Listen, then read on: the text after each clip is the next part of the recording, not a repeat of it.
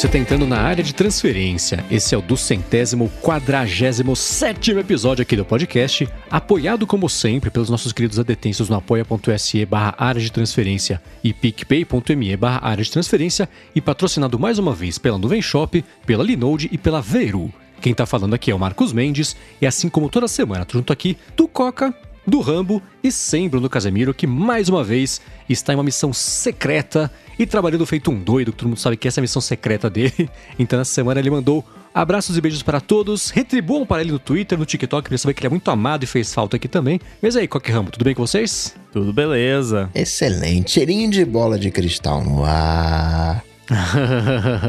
e hoje não vai é, ter quem vote no Apple Glass, né? É. Ou seja, chances grandes dele. Seria a lei, a definição da lei de Murphy, né? Uhum. Pra não poder participar do Bola de Cristal antes do evento da Apple, ele não falar nada, a Apple lançar o. Então vamos chutar por ele, Apple Glass. Já Beleza, tá chutado já. É, pronto. Se lançar, todo Chute. mundo ganha um ponto, inclusive o Bruno.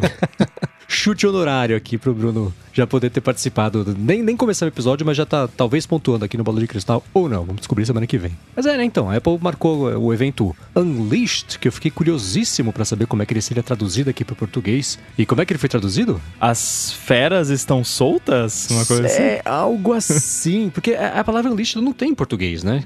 Leash é coleira. Unleash é tipo desencoleirar, mas tem o contexto disso, né? O animal que tá ali tem potência, tem violência, tá preso, você tira coleira para ele atacar, né? Uhum. Então, eu fiquei curiosíssimo para saber como é que seria essa, essa tradução aqui. E não foi bem uma tradução, foi uma adaptação, uma, uma, não sei, uma localização. Se fizesse uma versão dublada do evento, a trilha sonora seria Dancing Days, né? É. Melhor que Unleash the Beast do Saxon. Uhum. Mas vamos lá, uhum. vamos começar aqui o episódio falando sobre uma coisa que me deixou bem curioso, que o Rambo comentou nessa semana, que ele viu uma notícia que deixa ele tranquilo sobre a possibilidade, do rumor, os planos, enfim, dos iPhones do futuro, do distante ou não, virem sem a entrada Lightning. O que que tá rolando? É, a gente comentou sobre a possibilidade da Apple no futuro ter um iPhone sem nenhum tipo de porta. Já faz um tempo que existe esse rumor de que a Apple estaria planejando eventualmente ter um iPhone completamente sem nenhuma porta. E eu comentei aqui no ADT que isso me deixava muito preocupado com o cenário de desenvolvimento para iPhone, porque quem é desenvolvedor sabe que quando você usa o Xcode lá para criar o seu app você quer rodar no iPhone, você vai fazer via wireless sem usar o cabo, é horrível, o negócio demora, lento pra caramba. Quem desenvolve para Apple Watch tem a, é, a única opção é essa, então é, é muito ruim a experiência de desenvolvimento. E o meu maior medo era a Apple tirar completamente as portas do iPhone e não criar uma solução melhor do que a que a gente tem hoje para os desenvolvedores, né? Tudo bem que é uma coisa que afeta uma população limitada, né? Não, não é, não deveria ser a prioridade número um da Apple, mas ainda assim é algo que pode prejudicar muito a experiência de desenvolvimento até para a própria Apple. Só que eu falei, não, mas a Apple vai ter lá uma portinha secreta, né, que nem ela tinha no Apple Watch, para poder desenvolver sem ser via wireless. Agora, o que aconteceu é que com o Apple Watch Série 7, nem a Apple tem mais a portinha secreta, porque essa uhum. portinha secreta não existe mais no Apple Watch Series 7. A Apple substituiu a portinha secreta por um chipzinho secreto que uh, implementa um, um, protocolo de comunicação wireless que usa a banda de 60.5 GHz e ele permite basicamente a comunicação USB, só que wireless. E é o que a Apple está usando a princípio para desenvolvimento com o Apple Series 7 lá dentro da Apple, né? Ela não disponibilizou isso para os desenvolvedores de nenhuma maneira, mas esse hardware tá lá, tá lá no você compra o Apple Watch Series 7, ele vem com esse USB wireless embutido. Aí eu fico pensando que é o tipo de coisa que a Apple teria que fazer se ela quisesse tirar a porta do iPhone, né, e não ter nenhum tipo de porta escondida lá de debug teria que ter algum tipo de solução desse tipo. E aparentemente eles estão trabalhando nisso. E o que me deixa mais feliz é que eles estão usando isso lá dentro. Então, se eles estão usando isso pro Apple Watch, assumindo que eles decidam usar isso também pro iPhone, se eles eventualmente liberarem isso para os desenvolvedores também, vai ser uma parada que vai funcionar, porque a Apple usa. Todo desenvolvedor para as coisas da Apple sabe que as tecnologias que a Apple usa funcionam, as que a Apple não usa não funcionam. O que a Apple faz só para desenvolvedor, não, isso aqui é só para os desenvolvedores, tipo o Watch Kit lá para fazer aplicativo de Apple Watch uhum. antigamente. Aquilo lá a Apple não usava, a Apple fez aquilo só para os desenvolvedores e era uma porcaria, né? Então, fiquei mais tranquilo, me, me deixou esperançoso sobre o futuro completamente wireless no, nos iPhones. Que a Apple poderia, sei lá, incluir esse. Que eu imagino que esse para se comunicar com esse hardware precise de algum receptor, transmissor especial, né? Não é uhum. qualquer chip Wi-Fi da vida que vai fazer isso. E de repente os novos Macs aí da semana que vem já vêm com um negócio desse, ou então a Apple poderia vender um donglezinho USB ali para os desenvolvedores e, e, pronto. Então é, fiquei mais tranquilo. Desse, pelo que eu entendi desse módulo, ele, ele para funcionar é um módulo que se conecta magneticamente no relógio e ele é conectado com um USB-C. Então aí estaria dentro da, da regra da Europa lá que quer, ah, você quer ter USB-C? Em algum momento aqui da conexão tem, né? É, tudo bem que uma coisa é carregamento, outra coisa é, é para você transferir dados, mas ainda assim é um, um, pelo que eu tenho aqui na matéria do Mac Rumors, é um, um dock magnético proprietário. E se é um dock magnético, poderia muito bem existir um caminho aberto aí para poder recarregar também. E uma coisa que me deixa empolgado especialmente sobre isso no Apple Watch é que eu, o que o Robo comentou é, é, o que eu vejo muitos desenvolvedores reclamarem é que é lentíssimo para eu vou usar os termos errados, me corrijam, para compilar e testar um aplicativo que está sendo desenvolvido lá no Xcode para você mandar para o relógio ver se está funcionando, testar bonitinho e tal. É, o que eu vejo o pessoal comentar é que é muito lento e muito bugado muito. e você perde muito tempo fazendo nada, esperando né, transferir ali a passo de formiga sem vontade o negócio para ele poder para você testar e ver se deu certo ou não o botão que você programou. Para você ter uma ideia, o, a Apple, eu já falei, a Apple tem um dockzinho que conecta naquela porta de debug que fica no buraquinho aqui do Apple Watch onde entra a, a Watch Pen. E existem docks desse de terceiros que a galera fez engenharia reversa e tal e, e lançou. Custa mais de mil dólares o, negócio. E eu já ouvi de mais de um desenvolvedor que faz aplicativo para Watch falando, cara, eu pagaria tranquilamente mais de mil dólares se esse negócio funcionasse com Xcode, porque uhum. é terrível, assim, a, a experiência. Então, realmente, é, é, é, o tipo de coisa, assim, a Apple podia, mesmo que não tivesse um hardware nos Macs que os desenvolvedores vão usar para fazer o desenvolvimento, mesmo que isso não tivesse já disponível no hardware, se a Apple vendesse por 500 dólares um, uma paradinha que você pluga na USB para usar isso, a galera pagaria. É, eu só penso da parte prática de distribuição disso para desenvolvedores pelo mundo, né? a única referência, pelo menos recente, que eu tenho disso, de um hardware de desenvolvimento, é o DTK, que saiu lá pro, do Mac Mini com o processador do iPad para simular o que seria com o M1 para poder adaptar e tudo mais. Então fico só preocupado sobre a possibilidade de estar aberta, mas e o acesso, né? É, seria uma coisa um pouco diferente, porque o DTK era uma parada com tempo limitado, né? Uhum. É, assim como o Dev Kit da Apple TV também, quando lançou a primeira Apple TV com apps, também era uma parada limitada, que ia durar ali uns meses e pronto, né? Esse caso seria, ó, daqui para frente, desenvolvimento é, é com esse acessório aqui. Então, uhum. imagino que o fato de ser uma coisa mais fixa, né, facilitaria as coisas. O próprio fato da Apple tá fazendo a certificação desse acessório, mesmo que uhum. seja a princípio para uso interno, já mostra que existe essa possibilidade, né? É. Tem alguma coisa assim hoje no mundo da Apple de desenvolvimento que, que dependa de um hardware que ela fornece? Que eu saiba, não. Tem as paradas do programa MFI, mas é um pouco mais especializado. É. Mas assim, para desenvolvedor de apps, que eu me lembre, não tem nada não. E tem uma outra bobeirinha nessa coisa, é que às vezes a gente esquece, né, do tal do DFU, porque o DFU é quando você precisa colocar o sistema no iPhone. Só que o, o mecanismo para você colocar as coisas dentro do iPhone tá falhando. Então você coloca o iPhone em modo DFU, que é praticamente uma USB, você transfere os arquivos é, de modo bruto, sem nenhuma interferência, E aí você liga o iPhone com os arquivos lá dentro. Então um chip assim, né, desse, é,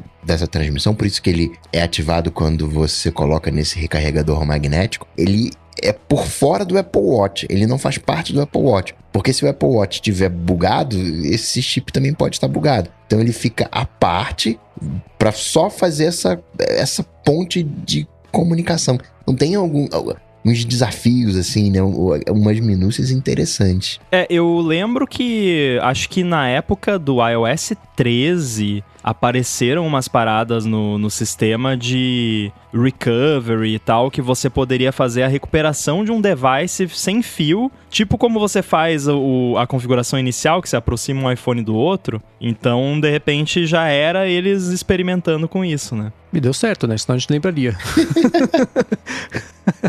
Como assim deu certo? É, se tivesse dado problema né, nesse primeiro teste que eles fizeram, né? Casos, pesadelos e. Não, mas então, isso nunca lançou, isso nunca foi disponibilizado. Só apare tipo, ah. apareceu no código lá e sumiu depois. Então, tipo, foi uma parada que não era para estar tá lá e tava e depois sumiu. Mas pode muito bem ser que eles já desde aquela época já estavam testando. É... Porque assim, que nem o Coca falou, você tem o DFU, mas você tem também as situações um pouco menos graves onde simplesmente o sistema ficou num estado que ele não consegue dar boot, mas você pode ter uma outra, entre aspas, né, partição, que é um Recovery OS da vida, que nem tem no Mac, que ele tá lá. O seu sistema pode estar tá todo ferrado, mas tem esse outro pedacinho aqui que se ele percebe que o seu sistema tá ferrado, ele vai dar o boot naquele outro sistema que pode usar o, o wireless ali e tal para se comunicar com outro device. Porque assim, tem que resolver esse problema. Não, é assim, não uhum. tem como você lançar um produto sem nenhuma porta que o usuário, ah, deu ruim aqui na atualização, o iPhone não liga mais, tem que levar na Apple Store, esperar um mês para, sabe, não dá. É. Que aconteceu isso com o meu Apple Watch uma vez e ferrou, né? Os Apple Watch não tem o que fazer, uhum. você tem que levar na Apple e esperar. É, esse é o mesmo problema que eu vejo quando tinha uma, o iPhone vai vir sem botão ligar e desligar, sem o botão sleep wake, sei lá como é que chama, botão power, não sei. É, porque também é para aumentar o isolamento e tal, e essa parte também do, do, do do, do cabo do, da entrada Lightning e de tirar o chip e tudo isso sempre teve essas. A, a pergunta sempre foi essa em diferentes é, encarnações, né? Tá, mas e se der um ruim, como é que você faz para reiniciar? Então, se esse é o problema que está segurando, uh, pelo menos no caso do iPhone e do Apple Watch, esse tipo de evolução, acho que uma necessidade grande existe aí de, de aparecer uma solução e seria bacana se rolasse logo, né? Pelo menos matar é. nossa curiosidade aqui. Muito bem, não tão mini assunto aqui do episódio encerrado, vou começar com os follow-ups em relação à semana passada e quero falar para vocês que temos um novo vence, um novo líder aqui do prêmio Abapalusa, de comentou semana passada passada que o Renato Donat tava, tinha mostrado lá, comprovado que tinha 480 abas. E nessa última semana, o Christopher Moura mostrou um print velho dele até, que ele, ele falou que tirou o print para eternizar o momento, que ele tinha lá alerta de 500 abas abertas no Safari. E era o alerta, ele colocou para fechar tudo de uma vez e apareceu lá. Você tem certeza que você fechar, quer fechar essas 500 abas? Aí ele tirou o print ali para poder eternizar. Mas um update disso é o seguinte: não durou muito o prêmio do, do Christopher, porque logo depois o Renato Cunha mandou, ele deu uma dica, na verdade, que ele falou: ó, pra quem tá batendo aqui no limite de 500 abas do Safari, que eu não sabia que existia. A gente já falou sobre isso aqui? Era 500 Acho limite? que já comentamos em algum momento. Então aprendi duas vezes essa mesma informação. E ele falou, para quem tá esbarrando nesse limite, tem um, um truque aqui. Você pode, que der 500, é, o limite de 500 abas abertas normais, você ainda tem as abas privadas. Ele mandou um print mostrando que ele tinha 483 abas normais e 142 abas privadas, o que deu 665 abas. Então ele levou aqui o Daniel Cunha, pelo menos por enquanto, o prêmio Abapalusa de insanidade de abas abertas todos ao mesmo tempo agora. Que loucura, né? Volta para aquela aquele comentário que o Gruber sempre faz, né? Por que 500 abas? Por que, que tem um limite de 500 abas? Tipo, uhum. isso é, é aquela é a cara do o cara tava implementando lá e ah, vou botar aqui um limite de 500 para só para garantir, né? Tipo, do... é, né? Não é binário, não é primo. tem um, uma coisa que eu achei interessante no print do Christopher que tem lá, ah, você tem mensagem geral, ah, você tem mais do que uh, uh, 400 abas abertas, sendo que com mais de um mês são 380. Tinha um, tipo 20 abas que ele usou no último mês. Então, né? é realmente aquela coisa, o, aquele legado largado que fica, né? Aquela preguiça de é, fechar. Nem 5%. Uhum. Pois é, mas que... Agora, esse lance ainda de abas, né? É, é, eu, uma coisa que eu sei também aconteceu com o Rambo nessa última semana é que ele mudou um pouco de ideia, ou resolveu testar coisas novas e tá mais amiguinho dos grupos das abas de Safari, é isso? É, esses dias eu tava fazendo duas atividades meio que alternando entre elas, e as duas eu tava trabalhando no Safari, que era basicamente pesquisar coisas e escrever, e outra era umas issues lá do, do AirBuddy e outras abas que eu precisava para resolver o que eu tava resolvendo. E aí eu tinha que, que ficar alternando entre um, um contexto e outro. Eu olhei lá aquele negócio de grupos de abas. Ah, vamos ver como é que é esse negócio de grupo de abas. Aí eu fui lá, criei os grupos de abas das coisas que eu tava fazendo. E sabe que eu gostei do, do negócio? eu, eu gostei, gostei dessa organização. Acho que eu vou começar a usar agora. Eu tô, tô usando, né? Tenho usado aí nos últimos dias. E, e eu gosto de poder simplesmente fechar. Porque eu já falei, eu gosto tudo limpinho. Quando eu não tô usando, fecha, sabe? Então é legal eu poder fechar a janela e depois eu volto lá e recupero as abas usando o grupo de abas. E posso também abrir em qualquer um dos devices, né? todos os devices têm acesso. Tô achando legal essa organização. É, existe um comando para você fechar a, o grupo de abas, mas mantê-las abertas. Eu sei que existe o, o comando com, com mouse, né? Mas um atalho de teclado, coisa assim, para facilitar esse uso do dia a dia, é, é para ficar mais ágil ou não? Deixa eu ver aqui. É Command Shift W. Aí ele tá. fecha a janela, mas as abas permanecem. Que Command W fecha a aba que você está, né? Tá, então, tá, entendi. Só, como... só precisa tomar cuidado, porque qualquer coisa que você faça no Safari, do, no Safari 15, ele trava e fecha, né? É. Então...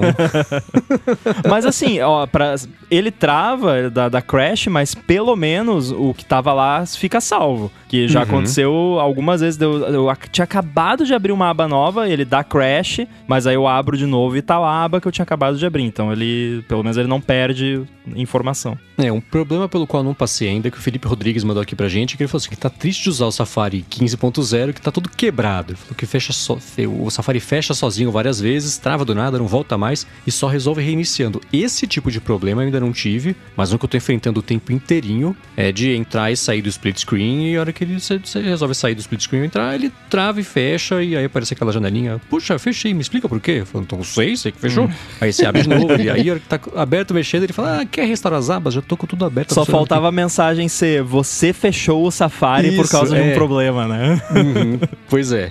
E aproveitando o texto passivo-agressivo de quando eu reinicio é. o Mac. Mas é, é, eu, eu já tô mais acostumado e mais feliz com o esquema da, da, Depois que o Rambo me contou uma coisa que é óbvia, mas que agora o meu cérebro enca... aí encaixou na minha cabeça o negócio de conseguir diferenciar quais abas, qual que é a aba aberta, procurando pelo X no lugar do favicon ali de quando tá aberto, aí já funcionou. Eu, eu tô preferindo esse Safari novo, quando ele continua aberto, em relação ao antigo até, porque é mais tela é, e, também. e na, na versão da aba unificada, para mim funcionou super bem. Eu vi que nesse último beta do macOS Monterrey apareceu é, um jeito de você deixar visíveis os favoritos, que não é uma em coisa cima das abas, porque antes eles Isso, ficavam é. embaixo. É. Ah, tá. É, então eu vou falar uma coisa que eu nunca usei. Óbvio, já dei notícia errada aqui. É, eu também, mas... mas eu não uso também.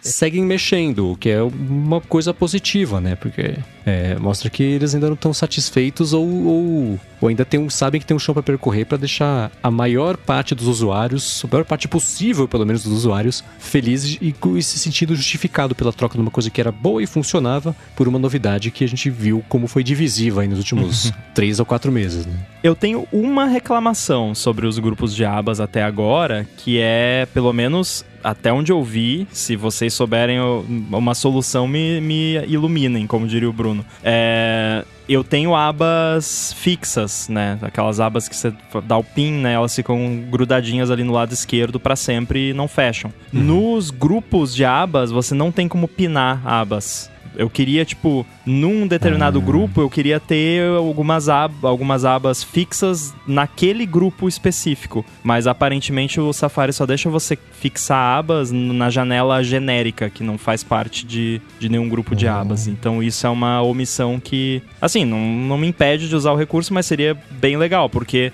eu tenho a minha aba de desenvolvimento do AirBuddy, por exemplo. Aí eu gostaria de ter o, a tela inicial de issues do GitHub fixa. E aí as outras abas, que é, sei lá, dos issues que eu tô trabalhando agora abertas, e aí essas eu vou fechando à medida que eu vou terminando, mas a, a aba do dashboard ali eu queria que fosse fixa, mas não dá. Então eu deixo é. ela aberta para sempre e nunca fecho, mas assim, seria mais legal se fosse fixa mesmo. Seria, faria mais sentido ter, inclusive porque quem se dispõe a usar coisas do tipo grupos de abas do novo Safari é o tipo de usuário que, que costuma passar mais tempo do que a média organizando e, e, e pensando nessas coisas. Então, isso de pinar abas, eu já, já pra, pelo menos para mim, entra a categoria de, de não heavy users, assim, medium weight users, né? Não são os light users. A galera que já, já é, é, é, fuça um pouquinho e usa um pouquinho mais da funcionalidade básica de abrir a aba, fuçar no negócio e fechar a aba. Ou continuar aberta, né? Como muita gente também deixa. É. é, é como é o caso de muita gente, mas é consigo ver por que, que faria falta, porque se você já comprou a ideia de usar os grupos, você certamente já usava antes o lance de pinar as abas, né?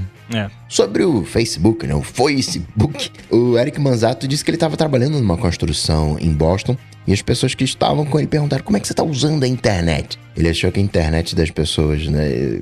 Estivesse ruim, mas não, ele, né, tava lá no Twitter, não sentiu falta de nada. É aquela coisa, né, de confundir o serviço com a internet, né? Hoje a internet pra gente, sei lá, o Google, o Facebook, o WhatsApp, que acho que tá até tomando processo, né, pelo Procon, né? Caiu, ficou fora, né? E, né? enfim. E ele continua falando da questão das redes sociais, né?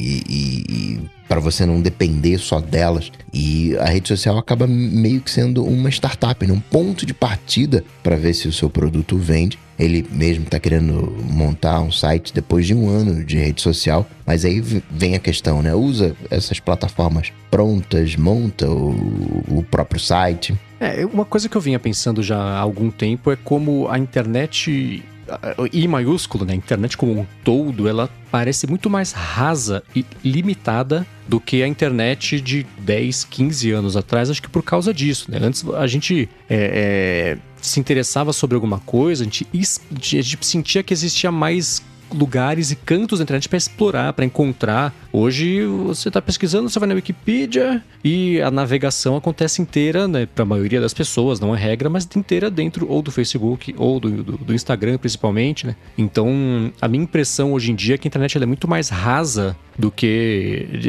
é, como ela costumava ser, né? Eu lembro muito de um episódio da, da série Cosmos, da, da, da temporada, não temporada nova, mas da versão nova com o Carl Sagan cover, também conhecido como Neil deGrasse Tyson, que ele fala, cara, essa aqui, ó, Biblioteca de Alexandria, todo conhecimento humano estava aqui, era uma maravilha. Cara, hoje a internet é, tem um bilhão de vezes mais conteúdo, mais profundidade, todo mundo consegue acessar e ainda assim é, é, é emburreceu-se a geral ficou mais burra, entendeu?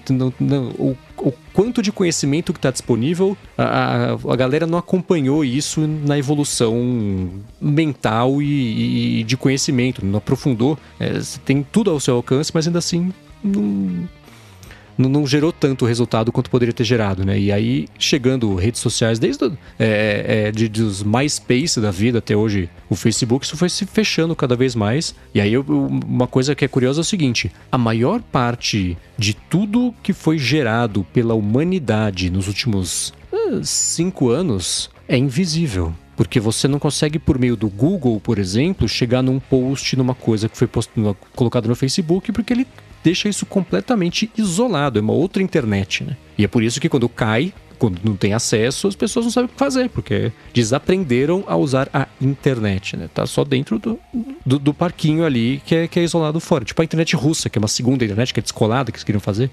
É meio isso, né? É por isso que eu, que eu sempre comento, assim, que os divulgadores de conhecimento, ou criadores de conhecimento, como, quer, como queira chamar, tem que ter o seu próprio canal para transmitir isso. É claro que o canal nunca vai ser seu, né? Se a gente for no extremo, é que nem aquele lance lá do. Era Par Parler, né? O que, aquele que foi derrubado lá, já nem lembro é, o nome é. do negócio. É claro que se for levar ao extremo, tá, o meu blog tá hospedado na, num servidor que pode ser tirado do ar também, né? Mas enfim, o máximo sob meu controle possível e acessível ao Google, acessível ao Web Archive lá e tudo mais. Então, mesmo que saia do ar, tá arquivado em algum lugar. E eu sempre digo para todo mundo que, que quer compartilhar conhecimento, galera da programação faz muito isso, né? É, cara, cria o seu blog, no, porque a galera fica postando no Medium. O Medium é horrível. Aquela, o Medium é uma porcaria. Eles colocam paywall no conteúdo dos outros sem permissão e, sabe? Então, assim, e, e qualquer, a qualquer momento o Medium pode ir lá e falar: não, o Medium não é mais indexado pelo Google agora, pronto.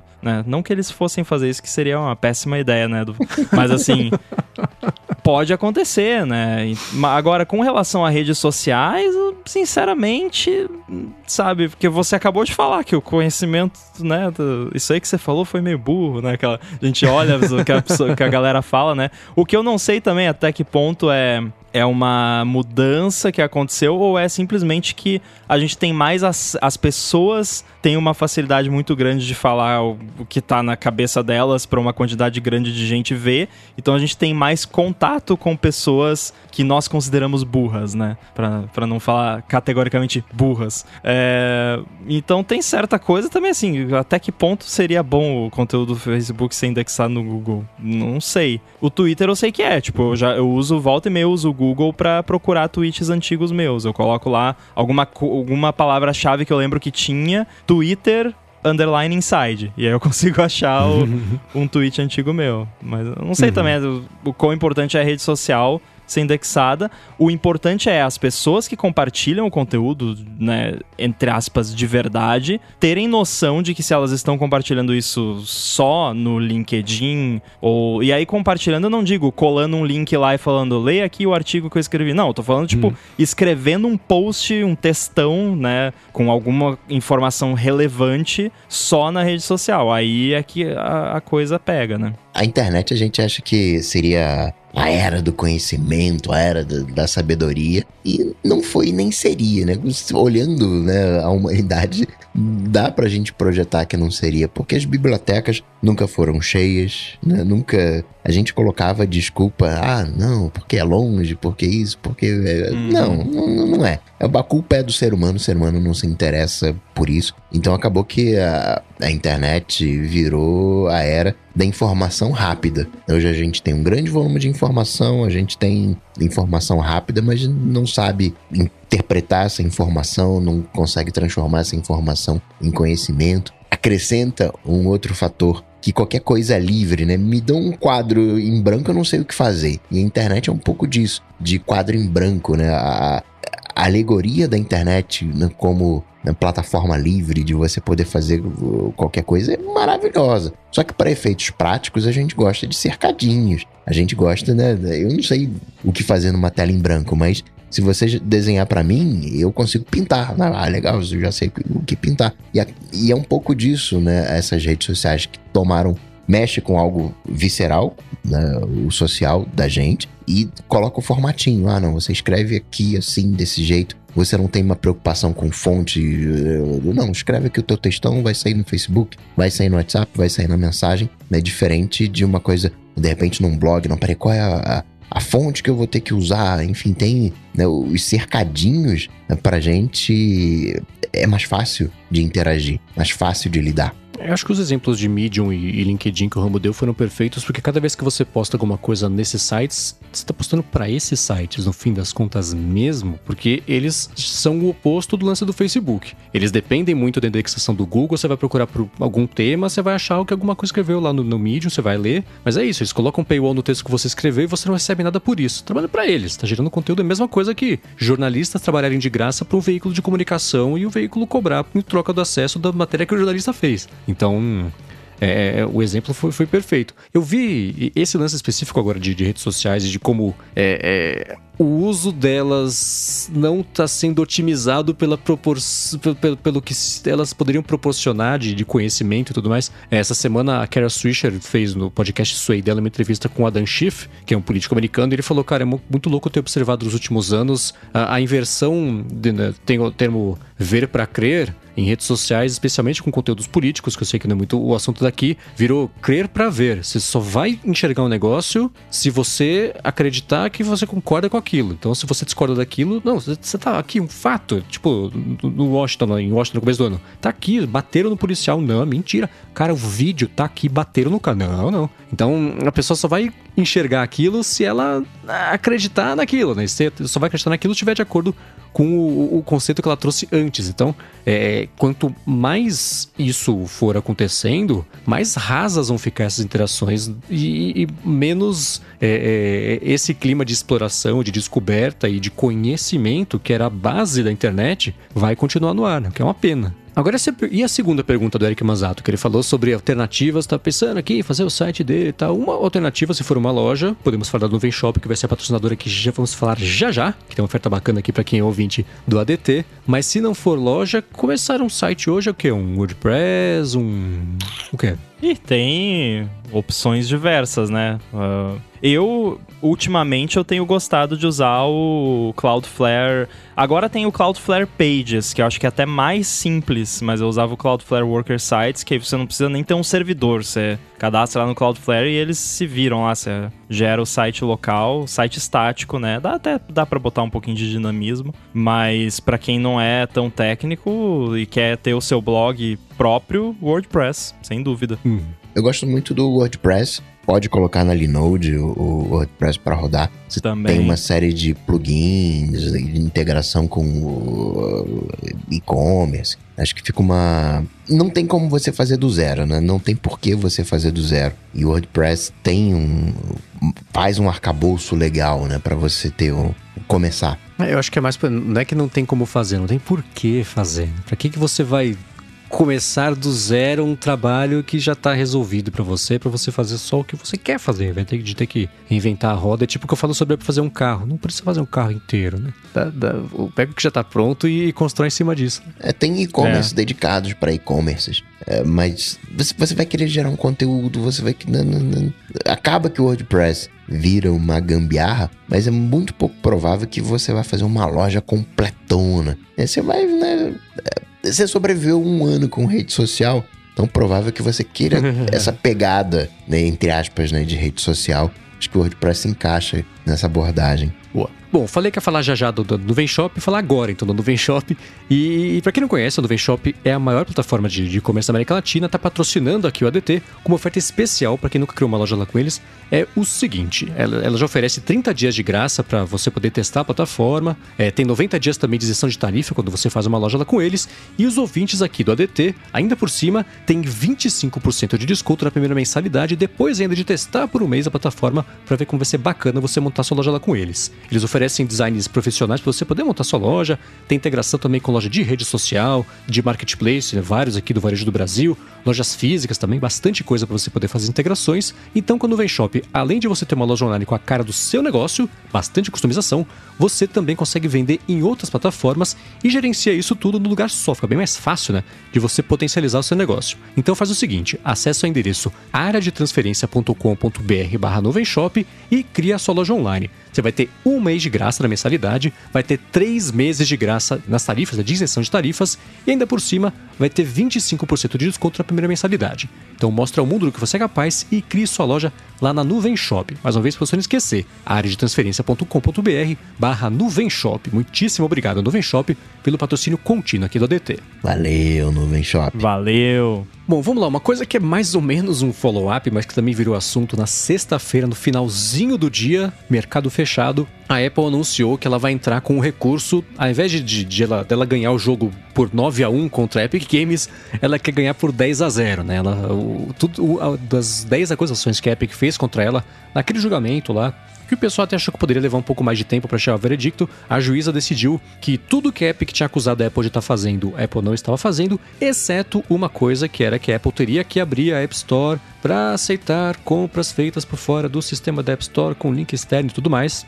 Na época, a Apple falou: não, não, não, isso é exatamente o que a gente queria. Estamos muito felizes com essa decisão. Eu acho que isso mostra que a gente não é um monopólio. Aí passou o quê? Um mês, um mês e meio. Aí na sexta-feira, de sexta para sábado, no anúncio. Então, na verdade, é... a gente quer, quer levar esse pontinho também. Vamos entrar com recurso aqui. E com isso, entrando com esse recurso para tentar reverter essa decisão, a Apple já ganhou tempo, porque ela teria a partir do dia da, da publicação, não sei como é que chama o termo certo, do veredicto, ela teria 90 dias, eu acho, para implementar essas mudanças na App Store, o que significaria que em dezembro agora ela teria que começar a aceitar os links externos. Como ela entrou com recurso, pedido de recurso, não é mais isso, pediu uma extensão do prazo lá, então pode ser que isso leve uns anos, se for de fato acontecer depois que sair o novo veredicto. A minha reação foi, poxa, estou nada surpreso com isso, né? Mas e, e a de vocês? Foi engraçado, né? A Apple fez uh, release de imprensa, briefing.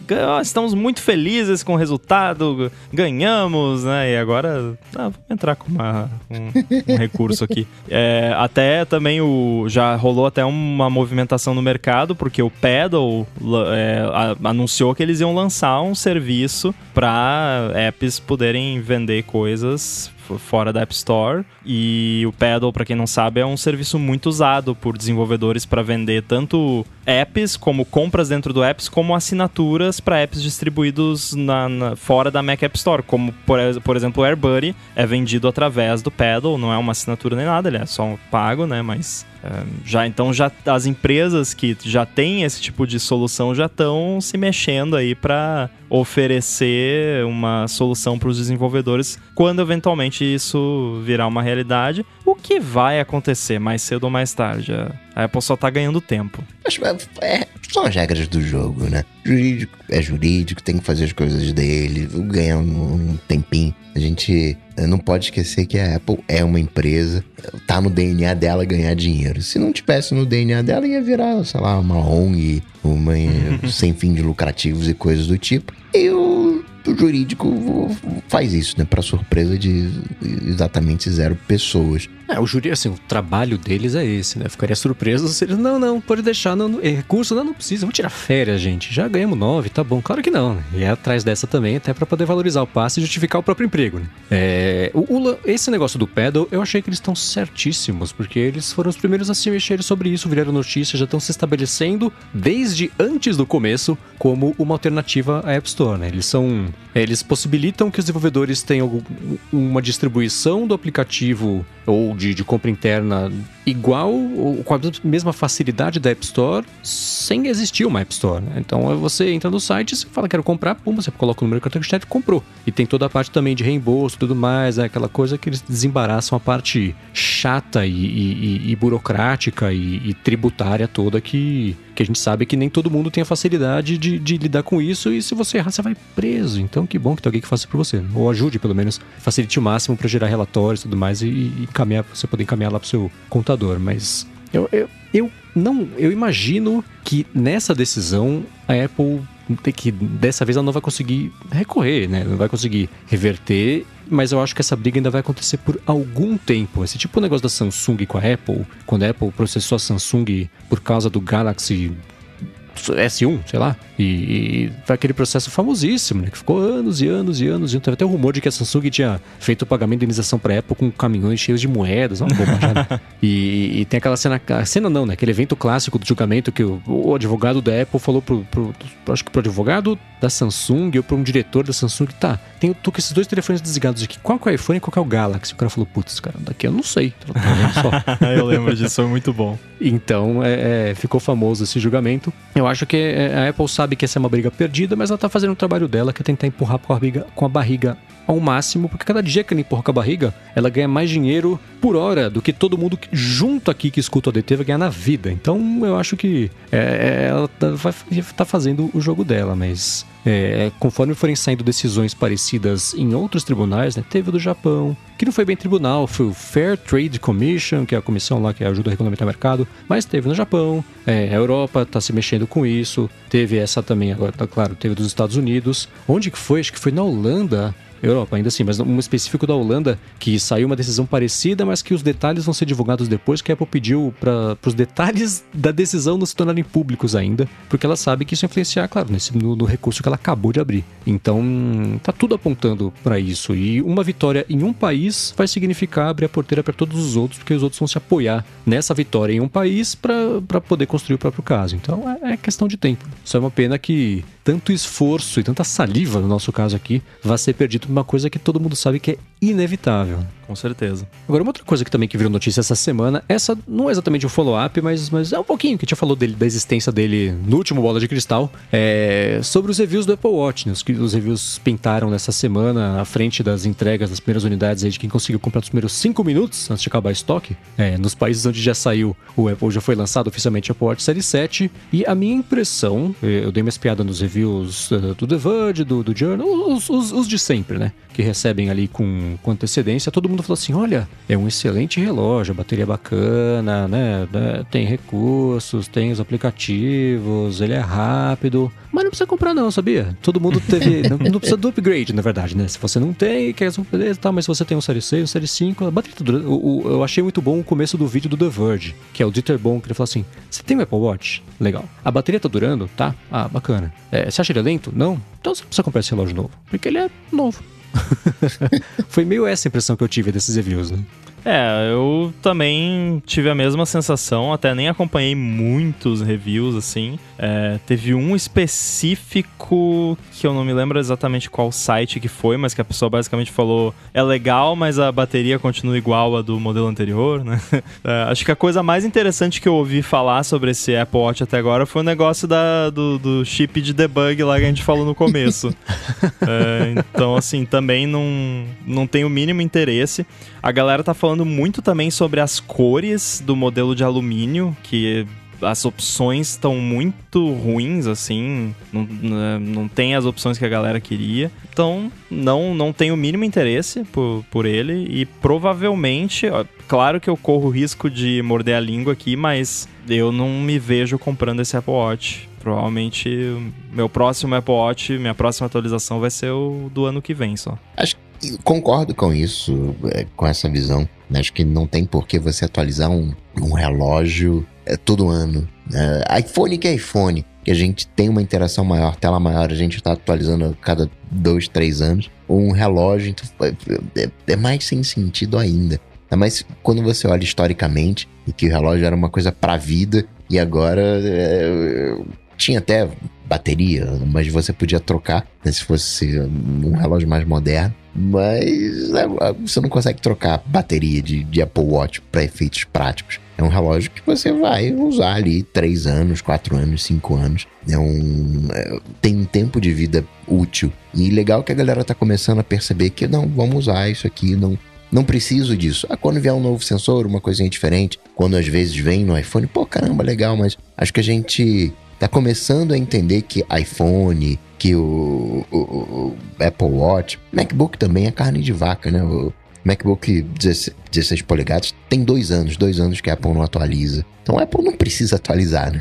então vamos combinar aqui. Se ficou dois anos sem, né? Não, tudo bem, gosto de tecnologia, gosto. De, eh, por mim, atualizava todo mês, cada duas semanas atualizava, mas o fato de ter uma atualização, que é uma coisa boa, não significa que você tenha que comprar. É, eu vejo só um, uma diferença, por exemplo, da demanda do MacBook Pro de 16 polegadas versus a demanda de um Apple Watch, de um, de um iPhone da vida, né? Então, no começo, quando a quantidade de usuários era menor e os saltos tecnológicos entre os anos era bem maior do que é hoje, claro, justificava você lançar todos os anos por causa disso. Você tinha uma base que, que era, está, era crescente, mas ainda assim era estável, que ia comprando todos os anos. Hoje em dia, eu acho que eu já fiz esse paralelo aqui algumas semanas. É, eu vejo o lançamento de um iPhone todos os anos como um jeito de evitar o que está acontecendo com o PlayStation e com o Xbox. Que a geração nova saiu e faz um ano não tem estoque, porque todo mundo quer comprar e ficou esperando e vai comprar e acabou e vai ter, já acabou. Então,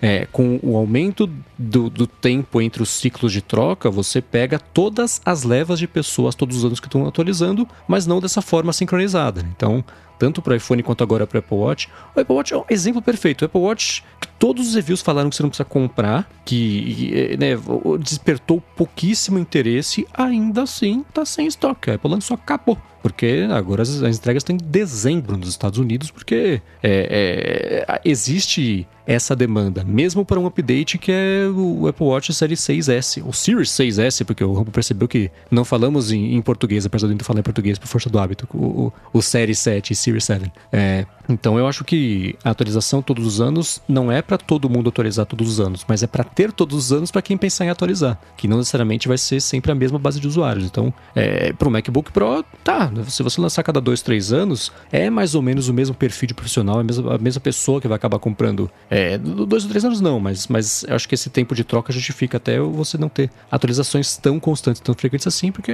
aí sim não justificaria, né? Especialmente porque a evolução da, de hardware de notebook, de laptop, é uma coisa que acontece com um pouco mais de lentidão em relação a essa toda de, do, do mercado móvel. Esse lance da, da tradução que você falou sempre me perco. eu, eu escrevo em português e aí depois eu me lembro, não, mas não tem a tradução. É porque algumas coisas a Apple, a Apple traduz, outras não, né? Hum. Unleashed. É. É, mas eu concordo, é que é aquilo que você falou. É, tá lá, né? Pra quem tá querendo comprar um Apple Watch esse ano, é o melhor Apple Watch que você pode comprar, né? É, não, de forma alguma, assim como quando a gente fala do iPhone, não é que a gente tá falando que é ruim, é um produto ruim. É só é que a gente tem o costume de comparar sempre o upgrade de um ano pro outro, o que eu já falei aqui que talvez já perdeu completamente o sentido, né? Já tem algum tempo, porque é que nem o Coca disse, a galera não atualiza todo ano, né? Quem atualiza todo ano são poucas pessoas, tipo eu que sou maluco, e ainda assim, né? Ou seja, se nem eu, que sempre atualizo todo ano, pretendo atualizar com, com esse Apple Watch, é porque realmente não é interessante. Uhum. É, e o lance das cores é o Pro relógio, eu não sou uma pessoa muito ligada em moda. Quem me conhece sabe que eu não sou exatamente, não tô aí na, na, na vanguarda de, de, de, vestimentas. Mas o relógio é a parte, acho que mais não, vou dizer superficial, mas ainda assim a parte que eu ligo mais para visual e por isso que até hoje eu tenho um Série 3. Eu, eu levei um susto quando eu fui olhar qual que era o meu, porque eu jurava que ele era um pouco mais moderno. Não, a Série 3, porque para mim é o mais bonito até hoje que a Apple lançou, eu não vou trocar, porque todos os outros anos saíram relógios que eu acho mais feios. E, esse ano especialmente, eu falei, eu queria trocar esse ano, porque, né, tem, os, tem, tem sensor novo em relação ao meu, viu, Coca? Tem, tem a bateria, minha bateria não tá mais durando aqui como durava antes, comentei aqui outro dia também. Então, eu que uso, para mim tá na hora de trocar, mas eu falo, puxa, deixa eu ver, qual que eu aceitaria ter e eu abriria mão de ter esse meu bonito, que é o ouro, ouro rosa, que é tipo um cobre, é um ouro velho, sei lá como é que chama, aquela cor do, do Série 3, e eu não consigo me ver trocando, porque eu falo, putz, todos são piores, não quero melhorar para pior e gastar uma bala por uma coisa que vai me satisfazer menos por eu estar tá usando, porque tem a parte visual mais do que o resto. Então, também espero que a Apple em breve escolha o que o pessoal do, do podcast Upgrade falou, que eles precisam de um Color Czar, alguém que. o, o, o, chefão das cores, a chefona das cores ali, pra falar, gente, vermelho é vermelho, tem que ser bonito e tem que ser esse vermelho aqui. Para de falar, isso aqui é meio vermelho, isso aqui é meio rosa, outro é meio salmão, que é desbotado. E, e os, os, tons de 50 tons de cinza de Apple, né? Cada, cada hora uma coisa era o, o Space Gray. E esse verde do Apple Watch novo, nos, nas fotos promocionais da Apple, interessante. Nos reviews, fala, meu Deus do céu, parece verde de bonequinho de iJoe, assim, não tem... Né?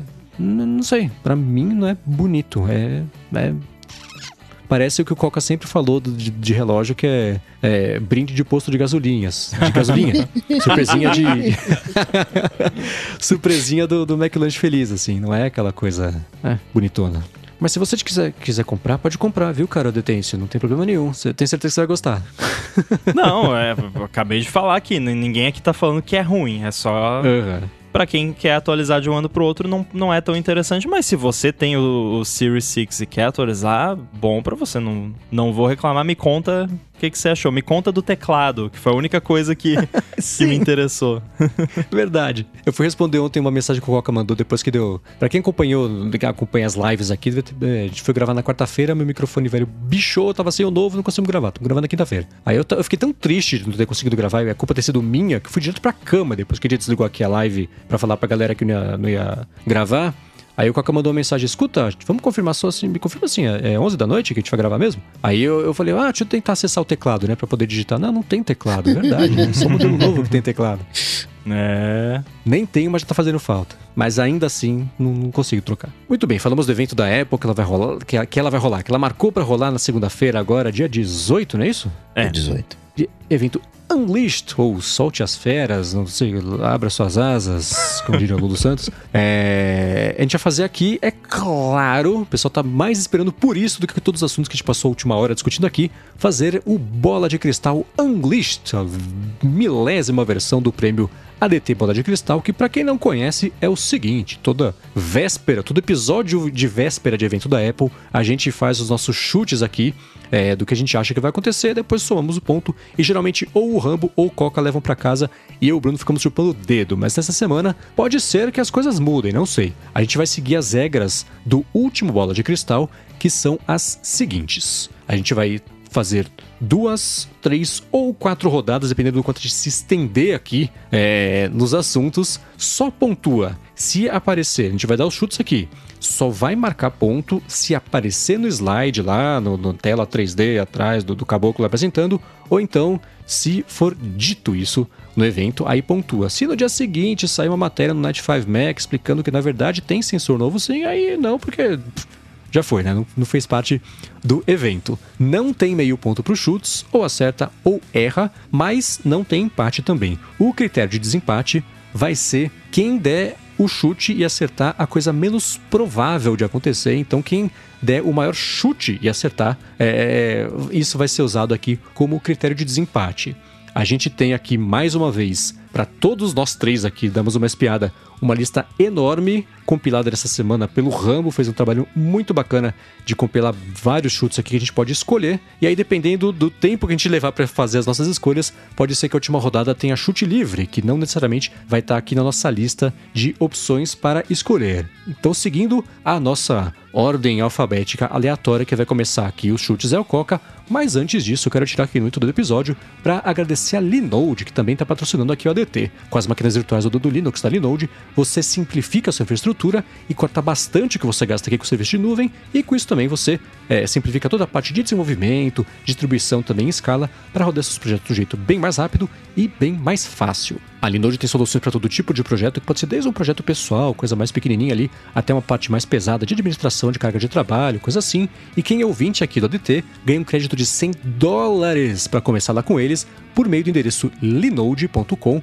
barra ADT. Eles têm data centers no mundo inteiro e você pode escolher o que fica mais perto ou de você ou dos seus clientes e usuários sem custo adicional. Eles também oferecem suporte 24 horas por dia, 7 dias por semana, todos os dias do ano, inclusive no bissexto, para você poder é, é, tirar uma dúvida, né, resolver uma coisinha ali com pessoas de verdade te atendendo, sem custo adicional também, depende de tudo que você escolher, que é uma coisa bem bacana. E você pode escolher instâncias dedicadas ou compartilhadas também para o seu projeto. Pode usar esses 100 dólares de crédito para fazer armazenamento compatível com S3 da Amazon, administração também de Kubernetes e por aí vai. Se roda no Linux, roda na Linode. Então acessa lá linode.com/adt, l i n o d e.com/adt, vai em Create Free Account e você já vai ganhar seus 100 dólares de crédito, que hoje aqui na cotação de hoje o dólar não para de subir, né? O dólar fechou aqui a 5,51 hoje, então você ganha um pouquinho mais de 500 dólares de crédito para começar com a Linode. Então, mais uma vez, acessa lá linode.com ADT. Muitíssimo obrigado a Linode por estar de volta aqui, de vez, patrocinando o área de transferência. Valeu! Obrigado, Linode. Muito bem, então regras explicadas, ordem aleatória alfabética, eu inverti aqui a ordem, mas tudo bem, porque ela é aleatória mesmo, definida também. Vamos começar com o primeiro chute da primeira rodada do prêmio Bola de Cristal Unleashed com o Coca. Vai lá, Coca. Suspense. Bom, é, esse evento eu acredito que vai ser focado em Mac, né? Tava né, provocando ali dois anos sem atualização do MacBook Pro 16 polegadas, que é o, para mim é o produto pro de, de, profissional, né? Não é aquela maquininha de escrever, não de uma maneira pejorativa. O, o MacBook Air, né? O, com o M1 mostra que ele é super capaz, que chega junto de um MacBook Pro 2019, mas, né? Até pelo Unleashed, né? De, de besta, de, de monstro, eu tô com uma expectativa lá em cima nesse novo Mac né? O, sei lá, MX1, M2, sei lá como é que a Apple vai chamar. Mas por outro lado, a Apple, o último MacBook que eu achei decente de verdade foi o 2015. Acho que de 2015 até o de 2019 passa. Mas ela foi tropeçando ali com o teclado, retirando a, as portas. Então acho que esse novo MacBook vai ser um, um pós-2015, né? Ele vai ser um MacBook 2016, na verdade, olhando a cronologia. E isso significa que vai voltar a HDMI. Né? O meu chute é que vai voltar a porta. Para minha tristeza, não queria HDMI, não uso HDMI, tenho raiva de HDMI para monitor, porque você conecta o cabo HDMI e fica tudo borrado. O pessoal fala comigo, poxa, meu monitor tá com. Uh, não tá com aquela resolução bem definida, tá borrado. Usa cabo HDMI, não usa. Ah, é, uso. Usa cabo de monitor que vai resolver. Na HDMI é. Ó, só, só pra dar um contraponto, o meu aqui tá no HDMI e tá, tá perfeito. É que eu não queria ocupar uma, uma porta USB-C do Mac Mini pra plugar o monitor. Eu pluguei na HDMI. Mas você provavelmente tá com 30 frames por segundo, não tá com 60 uh, Hz não, de atualização. Tá louco, Coca? Você tá louco? De jeito nenhum. Ó, eu vou puxar o gaúcho aqui capaz porque tá aqui, ó. Você acha que eu não vou perceber se não tá 60? Ó, você tá, tá achando que eu sou o quê? Não, não. Eu, eu lembro que eu tive esse problema com um monitor que eu tive anteriormente, que ele não fazia 4K 60 FPS por HDMI. Mas esse monitor da LG que eu tenho aqui faz e o, o Mac Mini faz. Então tá explicado. A Apple retirou em 2015 o HDMI porque era uma porcaria. Agora que ficou bom, ela tá trazendo de volta. Mas eu eu penso assim, como eu não uso, eu, falando, tô sendo né, egoísta, como eu não uso HDMI, eu não quero ficar carregando dongle HDMI para as pessoas, porque na prática né, tem um adaptador HDMI em todo Mac, eu não quero carregar isso para as pessoas. Você que precisa, você que carregue. Mas, né, enfim, agora que tá bom, então a Apple vai colocar o, o HDMI, uma porta HDMI no novo MacBook Pro de 16 polegadas. Mas só no de 16 ou pode vir no. Não, não, não, não, não, não, Aí você tá querendo, tá querendo me comprometer. Só tô falando de Não, 16. eu quero saber assim: o seu, o seu chute é que pelo menos um deles vai ter a porta HDMI. Pode pelo ser assim que um aí fica mais fácil, né? É, tá, tá, tá até me ajudando. Porque senão. eu, eu tô. Não, eu tô tentando te ajudar, porque senão depois ela coloca nos dois aí. Não, mas o Coca falou que era no de 16, né? Então pelo vamos deixar um, claro que é. Pelo menos né? Um. Se pelo menos um do MacBook Pro lá tiver. É, mas é interessante esse comentário que você fez e é uma coisa que eu geralmente critico a, a galera que, que que tem que reclama assim, não, por que, que a Apple botou a porta não sei o que só para ocupar espaço e tal. Mas agora eu vi alguém comentando esses dias que, ó, se a escolha for entre ter duas portas USB-C a mais ou ter uma porta HDMI e um buraco de cartão SD, que é uma, um dos chutes que a gente pode dar também, eu prefiro ter as duas portas USB-C, porque eu posso fazer o que eu quiser com elas. HDMI é só HDMI, SD card é só SD card. E se você for pensar do ponto de vista mais estatístico, eu acho que qualquer coisa que menos de, sei lá, 50% dos usuários precise mais do que uma vez por semana, não precisa estar tá embedado ali no, no device, assim, tipo, eu, por exemplo, uso uma porta HDMI num, num, laptop, né, que eu não tenho nenhum que tenha porta HDMI, mas digamos, se tivesse, eu ia usar, eu chuto uma vez por ano, assim, tipo, para uma conferência que eu vou lá, tá lá o o projetor eu plugo na porta HDMI. E só. E, e, aí é que nem você disse, o resto do ano eu ia estar tá carregando um dongle para quem usa a porta HDMI, né? Eu prefiro que quem usa a porta HDMI todo dia vai lá e compra o dongle. Problema seu, não é meu, né? É, então te, oh. tem um ponto aí, principalmente se essa porta estiver tirando espaço de uma USB-C, que é muito mais útil, né? Muito mais flexível. Ou, então, Rambo, que o local da conferência tem o tal do dongle. É. Não, conferência de, de coisa de Apple, você chega lá, tem uma caixa com é. 50 mil adaptadores de tudo quanto é tipo. o pessoal já se previne, né? É, esse lance da conectividade ele é complicado porque se você faz uma máquina para diferentes tipos de profissionais, cada um vai ter sua necessidade e você vai ter que fazer escolhas que vão alienar alguém, não tem jeito. Me parece que, por exemplo, uma entrada de, de cartão SD faz falta para uma parcela gigantesca de profissionais de imagem, porque o mercado de tecnologia de. Uh, Tem um Ramon ponto. levantou o dedo aqui. Levantei e- e o dedo. um- uma, uma observação. Eu quero- Capaz, ele vai falar de novo. Não, eu quero perguntar a opinião de vocês, porque eu não tenho certeza.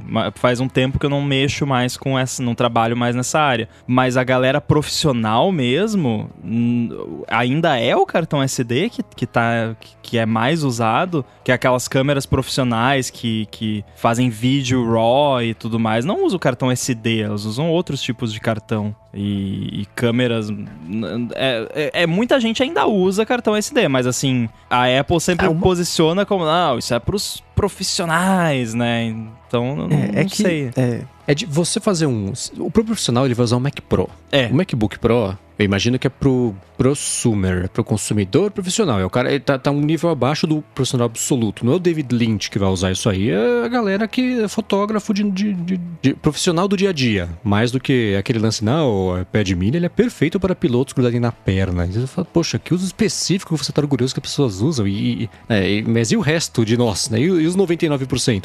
Então, é, é, a minha impressão, eu não sou fotógrafo, não é meu hobby, mas minha impressão é que cartão SD ainda é usado. Fotógrafos que escutam DT me corrijam ou me, me corroborem. É, é claro que para Apple seria perfeito todo mundo usar iPhone e tirar as fotos lá com o, o- o modo borrado em vídeo novo, quiser fazer vídeos, tirar as fotos com macro, não sei o que lá, e transfere bonitinho com Air, Air- como é que chama? AirDrop e tá resolvido. Mas não, não é a regra, né? Então esse lance da, da- de decidir quais portas fazem mais falta ou não, é claro que qualquer porta que ela tire, eles, eles vão receber e-mails e vão existir podcasts falando, ah, eu gostava muito da porta P2 para usar meu mouse de bolinha, porque eu sinto que eu sou mais produtivo com ele digitando no teclado mecânico também. É, mas tem que ver qu- qual porcentagem, né? qu- Quais as minorias são de maior porcentagem para ver o que, que vai fazer, o que faz mais falta, que tá mais resolvido e vai vender mais. No fim das contas, é isso, né? Mas acho que como até hoje o assunto da conectividade não está resolvido, isso indica, e ele, ele continua sendo um assunto, indica que ainda existe uma demanda para mais conectividade do que duas portas USB-C de um lado e um fone de ouvido do outro. Né? É, uma, po- uma porta de cartão SD eu usaria muito mais do que uma porta HDMI. Eu poderia usar pra, sei lá, quero colocar aqui a imagem do Raspberry Pi lá. E você pega um adaptador de, de micro SD pra SD e coloca lá e, e pronto, né? Tem gente que gosta também de deixar ali como storage mesmo, externo. Ah, eu quero ter aqui um storage que eu posso carregar comigo pra lá e pra cá, como se fosse um HD externo da vida, né? Então tem bem mais utilidade que uma porta HDMI. Mas enfim, o chute do Coca foi a porta HDMI, só pra ficar claro, né? Ah, sim, é. Agora, o meu chute vai ser. É uma coisa que já tá, já tá ditada que ia acontecer faz um tempo, mas eu vou chutar só pelo orgulho de achar que eu vou ajudar a contribuir para isso. Vou trazer mais pro presente, vai ser o final da maldita Touch Bar, que eu sempre achei uma ideia cretina. Eu sei que ele é muito útil. O Edu, que edita aqui o ADT, usa, gosta. Inclusive, depois que, que é, ele começou a usar o Better Touch Tool, ficou melhor ainda. Ele vai colocar é um erro gente- na edição nessa parte aqui de propósito, só de raiva. Minha voz vai ficar de chipmunk agora. de, vingança. É, porque é, é- é, assim, o maior sinal de que não deu certo é porque ela não mudou. A gente já falou sobre isso aqui, né? Assim, a Touch Bar foi lançada. Legal. Três, quatro anos depois ela continua igual. O macOS não aumentou a quantidade de recursos disponíveis para ela, ficou parada no tempo e aí ela já, já não tá mais nos últimos MacBooks. Eu tenho certeza que existe o fã-clube da galera da Touch Bar, mas de novo, benefício versus o custo de ter isso, de você tirar as teclas físicas e, e- e tudo aquilo que a gente já comentou. Então, o meu chute é que desse ano não passa, essa atualização vai marcar de vez o fim da Touch Bar. Olha, eu faço parte das pessoas que gostam da Touch Bar. Também. Porém, eu não tenho Touch Bar em nenhum computador atual, atual que eu tenho. O meu computador que eu uso no dia a dia é o Mac Mini, o meu computador móvel é um MacBook Air M1 que não tem a Touch Bar, mas tem o Touch ID, que é, era uma coisa que eu, eu sempre falava, né? Não, mas tirar a Touch Bar e não tiver Touch ID, mas agora tem Touch ID, não precisa mais da Touch Bar para ter Touch ID. Então, assim, não vejo por que manter. Porque é que nem você disse, a Apple lançou, não mexeu quase nada na- no software nem no hardware, e é uma parada que eu acho que tem muito mais gente que tem um ódio muito forte pela Touch Bar do que gente que tem um amor, assim, uma paixão de tipo, não consigo viver sem a Touch Bar. Porque eu gosto da Touch Bar, mas tô há meses e meses sem nenhum computador com touch bar e eu me adaptei. O lugar que eu mais senti falta foi quando eu tô mexendo no Sketch, que ele deixa ali uns atalhos bem úteis na touch bar, mas eu aprendi os atalhos de teclado e o que não tinha atalho de teclado eu fui lá, customizei e coloquei, então é só decorar o atalho de teclado. É, concordo com comentário do Marcelo Anhani aqui, que ele falou que ele gosta porque dá um ar de modernidade, né, pro, pro computador. Mas assim, né, a ar de modernidade não, não resolve nada, né, não, não resolve nenhum problema. Então, assim, né, embora ele tenha que ser bonito, dá para ser bonito sem touch bar. Talvez, assim, assim, uma maluquice que eu pensei aqui, talvez teria algum futuro se, sei lá, tivesse umas teclas que a tecla é uma tela OLED que o app pode colocar alguma coisa na tecla para tipo como se fossem aqueles teclados que o pessoal bota aqueles adesivos indicando o que cada tecla faz, né? uhum. né? num futuro que isso fosse possível, aí seria bem mais interessante, porque seria um recurso de usabilidade, né? De você olhar pro teclado, se você não sabe os comandos, você olha pro teclado, ah, então eu, eu toco aqui para fazer não sei o que. Mas do jeito que é, não me faz falta e acho que causa mais problemas do que resolve. Aumenta o custo do, do produto também. Então, concordo com você. E eu acho, eu acho que vai acontecer. Eu não acho que vai rolar touch bar, não. Acho eu que eles vão tirar. Eu também acho que é um bom chute, acho que vão tirar. É muita dor de cabeça para nada. E tem os meus atalhos, configurei, né?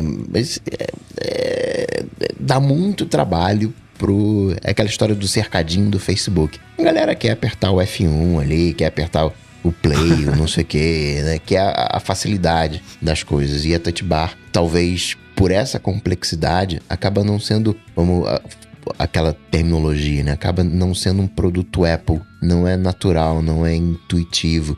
Fico triste dela ter desistido da Touch Bar. Eu gostaria que ela tivesse investido mais. Não, vamos mudar, vamos então fazer assim, vamos fazer de um outro jeito, mas é uma volta. Não, como falei, né? 2000, MacBook Pro 2016. Então isso me deixa um pouquinho chateado, essa desistência né? Porque eu, eu quero que as coisas. Gosto de novidade, gosto que as, que as coisas evoluam, mas às vezes a evolução não acontece.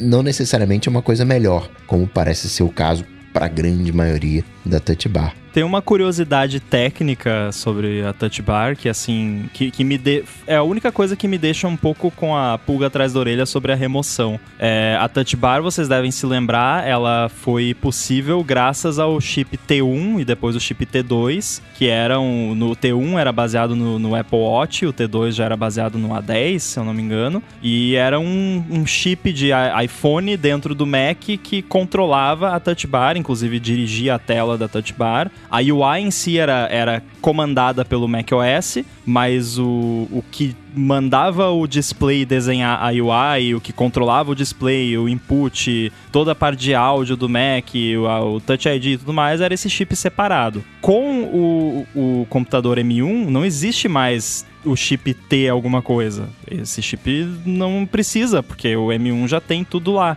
Então a Apple teve um trabalho significativo porque ela lançou o MacBook Pro de 13 polegadas M1 com Touch Bar e ela teve que rearquitetar o, o software para trabalhar nesse ambiente onde a Touch Bar roda no mesmo processador do sistema operacional principal. Aí eu fico me perguntando, será que eles fizeram isso porque era mais difícil te fazer o hardware sem a touch bar? Ou será que eles fizeram isso porque a touch bar ainda vai continuar existindo? Fica a dúvida aí, a pulga atrás da orelha dos outros também. Que você pode argumentar que não, talvez eles refazerem o chassi do daquele MacBook Pro sem a touch bar, com o Touch ID separado, ia dar mais trabalho, ia ser mais caro para eles do que fazer essa mudança de, de software, basicamente, né? Uhum. É uma, uma, coisa que daqui a cinco anos pode voltar, né? No, ah, teclado, né? Touch Bar Classic. É. porque acho que a Apple tá fazendo certo. Do ponto de vista de marketing, ouvindo a galera, né? Tá todo mundo pedindo por isso. A única coisa que eu acho que. Não vou falar disso agora, que pode queimar um palpite aí, um, um chute. Então vou segurar depois eu falo disso. Mas acho que pode voltar daqui a 5 anos, daqui a 10 anos. Galera, lembra da Touch Bar? Então, agora tem a, a Classic Super Whatever que vai funcionar. Tá mais madura, tá mais. Né? É o Touch Pub. Tá Tem mais- aquelas patentes, né, de tempos atrás que o do, do teclado era todo uma touch bar, né? Não tinha teclado. Uhum. É, essa ideia que você falou, pesadelos. sei lá, uma barra do- do- de teclas de e-ink, por exemplo, com uma super definição, retina, alguma coisa assim, para assim, façamos o teclado inteiro, assim, que aí dá muito mais vantagem até pro, pro lance que você comentou, né, de que existem aqueles, Pra quem não conhece, quem trabalha muito com programa de, de edição de imagem, edição de som, que tem muito atalho de teclado, existem umas capas de silicone que você coloca por cima do teclado do computador e elas já elas têm codificação de cor e, e uma iconografia por cima das teclas que não corresponde a QRS, não é uma é- é- são os ícones de funções dentro do programa. Então, dentro de um de um de um Adobe Audition da vida, de um Final Cut, coisa assim. Então, seria legal direto ali no teclado você já conseguir trocar para abrir o Photoshop, o seu teclado vira uma barra, uma touch, um touch keyboard que é, é um pleonasmo, né? O teclado se encosta mesmo, mas assim, é, é, específico com os atalhos e funcionalidades do Photoshop. Trocou do Photoshop pro, sei lá, pro Safari, vira outra coisa. Trocou pro QuickTime, vira outra coisa. Então, seria um- um- uma coisa interessante isso aí. Isso tem mais cara de futuro, hein? É, fa- faz mais sentido. Uhum. Bom, minha vez aqui na, na ordem aleatória é. Vou pegar uma, uma coisa um pouquinho diferente, mas ah, obviamente ainda no, no tema dos Macs, que tudo indica que vai ser o tema desse evento. Eu acho que em algum momento, durante ah, o anúncio, principalmente do, desses MacBooks Pro, mas pode ser durante o anúncio de qualquer um dos novos Macs, a Apple vai falar do sistema de microfones do, do Mac. Vai, vai falar do sistema com sei lá quantos microfones que tá muito melhores, som de estúdio e aquela coisa toda que eles adoram falar e que, é, né, é- é- são bons, mas eles sempre dão uma exagerada. Então eu acho que vai ter algum tipo de anúncio relacionado ao sistema de microfones do- dos novos Macs. Consigo ver o Mac meio em 3D ali, com, Com aquelas uma- ondinhas umas saindo, Ondinhas, exatamente. mostrando a posição dos microfones e a captação. E, é. Só- É, qualidade de estúdio é, tem que ver qual que é a qualidade do estúdio, né? Porque de repente até metem um XDR Studio Quality Pro Microphones. Meu Array. Deus. É pior que o XDR servi poderia servir para microfone, né? Que é Extended Dynamic Range. Dynamic Range também existe para áudio, né? Então impossível não é. Muito bem, agora seguindo aqui a ordem aleatória, é, a ordem alfabética aleatória, eu vou começar a segunda rodada e vou na mesma linha aqui do Rambo. O Rambo começou a falar, na verdade do Rambo não, né? a gente brincou do XDR. Eu vou falar sobre um possível XDR que vai ser o anúncio. Esse eu sei que tá assim na wishlist do Rambo de um monitor que não custa os dois rins e pelo menos metade do fígado. É o monitor Pro para o resto de nós, né? Que estamos dispostos a pagar um pouquinho a mais para ter um bom monitor, mas ainda assim sobrar dinheiro para pagar a conta de luz e poder usar o monitor. Então eu acho que um monitor que tenha. é, é, eu não sei se ele seria um, um, um, OLEDão, mas. Ou, ou aquele LCD que é o Liquid Retina, né? No fim das contas. Mini LED, talvez. É, al- algo mais. É, mini LED. Eu, É que tem uma coisa, s- é uma situação muito chata, assim, porque a Apple existe uma chance, e se alguém quiser chutar, tá aí na lista também, é, de um desses MacBooks Pro ter uma tela mini LED, que nem o, o Uhum. iPad Pro grandão. E vai ser muito triste se. Porque, assim, eu me acostumei agora, eu não, eu não consigo mais trabalhar usando o laptop. Agora eu trabalho. Quando eu trabalho com laptop, eu coloco ele em clamshell e uso o display. Aí eu vou ter um laptop com um display maravilhoso fechado na, na mesa, conectado num display vagabundo da, da LG. Tá, não é tão vagabundo assim, mas enfim, comparado com, com a tela, né? E então, assim, vai ser muito triste se a Apple não, não tiver um, um display que pelo menos chegue aos pés, né, do, do display interno e que não custe 6 mil dólares, né? Uhum. Mas então o seu chute é que a Apple vai lançar, vai anunciar algum display que é mais barato que o XDR, o atual. Isso, um display dela, não vai ser um LG Ultrafine, um display dela com todo que ela vai vender o peixe, do cuidado, atenção, o carinho, precisão de cores, aquela coisa toda, né? A gama de cores, blá blá blá. Mas não vai ser um Pro Display XDR, vai ser um Pro Display XDR Mini SE, mas mais, mais na manha. Então, meu chute é esse, é um novo monitor. Pensando na estrutura de, de, de, de custo das coisas, talvez faria sentido a Apple atualizar o, o XDR, o Pro Display XDR com mini LED e Uhum. anunciar um outro display mais barato que não é mini LED, né? Porque o mini LED ainda é muito novo, né? Sim, e ele tem- isso teria mais apelo pro grande, de novo, pro grande público. E tudo bem, você ter um monitor que substitui nos estúdios de Hollywood os monitores de precisão que custa 50 mil dólares. Ah, tá. Deve ser muito bacana para os estúdios que vão economizar, economizar alguns milhões de dólares. Mas isso é suficiente para me convencer a fazer o upgrade e pagar três vezes mais do que eu já pagaria no monitor bom para ter acesso a uma tecnologia que eu não vou utilizar muito para fazer planilha de Excel e responder e-mail e, e, e eu acho que o monitor mais na manha, com entregas boas de imagem, de experiência, de uso e tudo mais, e bonito, né? Que seria excelente também ter. Só não me vem com aquelas cores horrorosas de IMAX, pelo amor de Deus, é. Mas tirando isso, é, é, faz para mim é, essa conta fecha. É, um exemplo bem claro, e, a- com o perdão do trocadilho. Eu não preciso de HDR no, no meu display Uhum. do computador. Não preciso. Eu não uso nada no computador que precisa de HDR. Eu não fico sentado na frente do computador vendo vídeo em HDR. Eu não edito vídeo em HDR. Não tem nada que eu faça no computador que eu preciso de HDR. Então, não precisa. Um monitor da Apple, pra mim, não precisa ter HDR. Eu sei que pra eles isso é importante. Pros profissionais lá do Pro Display XDR, que a, a tela parece um sol na sua cara que chega a derreter o- a sua pele quando tá no brilho máximo. Maravilha, mas é um custo que eu não tô disposto a pagar pra uma coisa que eu nunca vou usar. Né? Uhum. Eu gostaria de um monitor assim, né? encaro essa top, mas acho que é, é um. não vai rolar pelo momento que a gente tá vivendo, de as restrições de chip de tecnologia que a gente tá vivendo. Acho que ne- nesse evento na segunda-feira acho que não rola, mas gostaria de ver alguma coisa assim. Mas e se for aquele estoque de A13 que tá sobrando lá na gaveta? Le- Lembra daquela matéria do, do 9 to 5 Mac lá? Que a Apple tava trabalhando num display que tinha o processador A13 por algum motivo lá dentro. É verdade. De repente tá sobrando aí de né, produções passadas. Não gastou, Resolve esse chip já pontuei.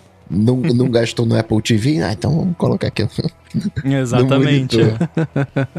Mas eu imagino que, é, mesmo considerando essa questão que o Coca falou, que, que faz muito sentido, todas as fontes indicam que tudo que vai ser anunciado nesse evento da semana que vem, o planejamento era ter anunciado isso na WWDC. Então a gente já vai estar recebendo uns anúncios que estão aí com quase meio ano de atraso, já por conta da situação que o Coca mencionou. O que eu vejo acontecer, talvez, é, que possa salvar o chute do, do Mendes, caso é, esse problema se aplique, é que a Apple vai só fazer um sneak peek, né? E ó, vai estar disponível ano que vem, né? Ah, o que a- é, eu acho que para esse tipo de produto a Apple não, não se importa tanto em fazer esse tipo de anúncio prévio, como eles fizeram do iMac Pro, do Mac Pro. Eles, acho que até para o público profissional é até bom eles fazerem, porque é uma galera que precisa de um pouco mais de tempo para se planejar, né? As compras e tal. E esse é o evento dos profissionais, né? O próximo evento, provavelmente, historicamente, óbvio, nem de rumor tem, mas deve ser em março. Então, e, é mais de consumidor. Então, é, para chamar a atenção do público profissional é, é esse. Exatamente. Ela sabe que os profissionais vão estar olhando, né? Uhum. Ela quer também que os developers assistam esse evento, porque ela mandou um anúncio específico para os developers. E ela não faz isso para todos os eventos. Então, isso deixa bem claro, né, o o público assim, né? Aham. Que ela sabe que developer adora MacBook Pro, né? E tá todo mundo. Nossa, tem um, um, um grupo de iOS developers que eu participo lá que tem um canal de rumores e é diariamente a galera passa horas lá. Cadê o MacBook Pro de 16? Os developers estão doidos atrás desse, desses computadores. É, não é o público, não é a maior parte do público que compra o MacBook Pro, mas é o público mais rentável para Apple, porque essa galera faz da, fica mais empolgada para fazer aplicativos de, de iOS, macOS, do relógio, da Apple TV, de tudo mais. Então, é um público muito rentável, que, que vale a pena agradar, porque mesmo vendendo muito computador, vende muito iPhone cada vez que sai um MacBook Pro novo por tabela, né? Exatamente. Bom, vamos pro meu próximo chute e eu vou sair do tema Mac. Eu vou chutar a única coisa aqui da lista que não tem nada a ver com Mac. AirPower. E. É, não. e é extremamente arriscado, eu acho. Mas eu tô aqui pra me divertir e vai que, né? Então eu vou chutar que a Apple vai anunciar uma nova geração dos AirPods. Os AirPods nada, né? Os AirPods comuns. E uh, por que que eu tô chutando isso? Hum, é, porque eu gosto de AirPods, é o meu ganha-pão, de certa forma. E tá, tem rumor desses AirPods há séculos. Faz séculos que eles lançaram a geração atual dos AirPods, que é a segunda geração. Então acho que tá na hora. O que me faz pensar que eu não vou ganhar esse ponto é que, se eu não me engano, a única vez que os AirPods apareceram em um evento da Apple foi em 2017, quando os primeiros AirPods foram lançados. Os demais foram todos lançados sem evento, sem aparecer em evento. É verdade, né? Os, os, os Pro também? Foi press release. É verdade. Hum. Que eu lembro Não que eu tava teve. lá visitando meu irmão e foi meio de sopetão. Assim, falei, Nossa, é, você trouxe um pra mim, inclusive. Aham. Eu acordei, tinha AirPod novo, comprei e fui tomar café da manhã. É, não, foi, foi bem assim mesmo, foi bem assim mesmo. Os AirPods Max também foi release. Os AirPods de segunda geração com estojo de carga sem fio foi press release na semana lá que cada dia a Apple lançou um press release e na sexta-feira eles mataram AirPower. Então, não teve AirPods em nenhum evento. Teve até, uh, eu tava pensando nisso de novo, que a gente até comentou aqui, acho que quem a primeira pessoa que comentou isso aqui foi o Bruno. E aí o, o Prosser também comentou é, aquele lance de que teve uma transição no evento de setembro da Apple que foi meio abrupta, né? Uhum. E do, do, acho que foi do, do iPad pro Watch, alguma coisa assim. Ou, não, do... Foi da introdução do assunto do Apple Watch pra parte de falar de verdade sobre o novo Apple Watch. É, não, mas foi uma transição que terminou no Tim Cook. Enfim, não vem ao caso qual transição exatamente foi. Mas eu fiquei pensando, será que não é porque cortaram os AirPods desse evento? Porque tinha rumor também que a Apple ia falar de AirPods, o que faria muito mais uhum. sentido, né? Tipo, sim falar no evento do iPhone. Então, provavelmente eu não vou ganhar esse ponto, mas uh, alguém tinha que chutar. Ó, oh, procurei aqui rapidinho. Os AirPods Pro foram anunciados dia 28 de outubro no press release e lançados dia 30 de outubro. Então foi bem com pressa e bem corrido. Uhum. É, eu acho que os AirPods entram na mesma categoria do, de um novo monitor, né?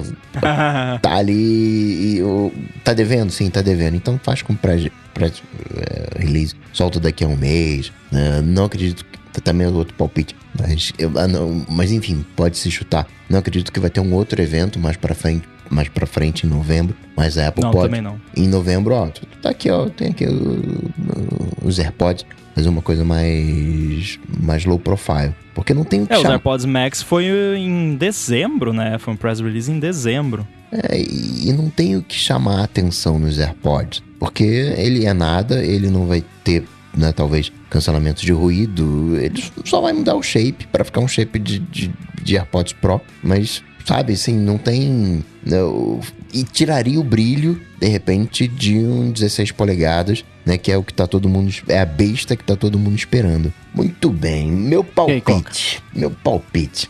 Falando em besta, eu acho que a gente vai furar esse teto que a gente tem de 16 GB de RAM no, no M1. Vai vir aí um 32, talvez um 64.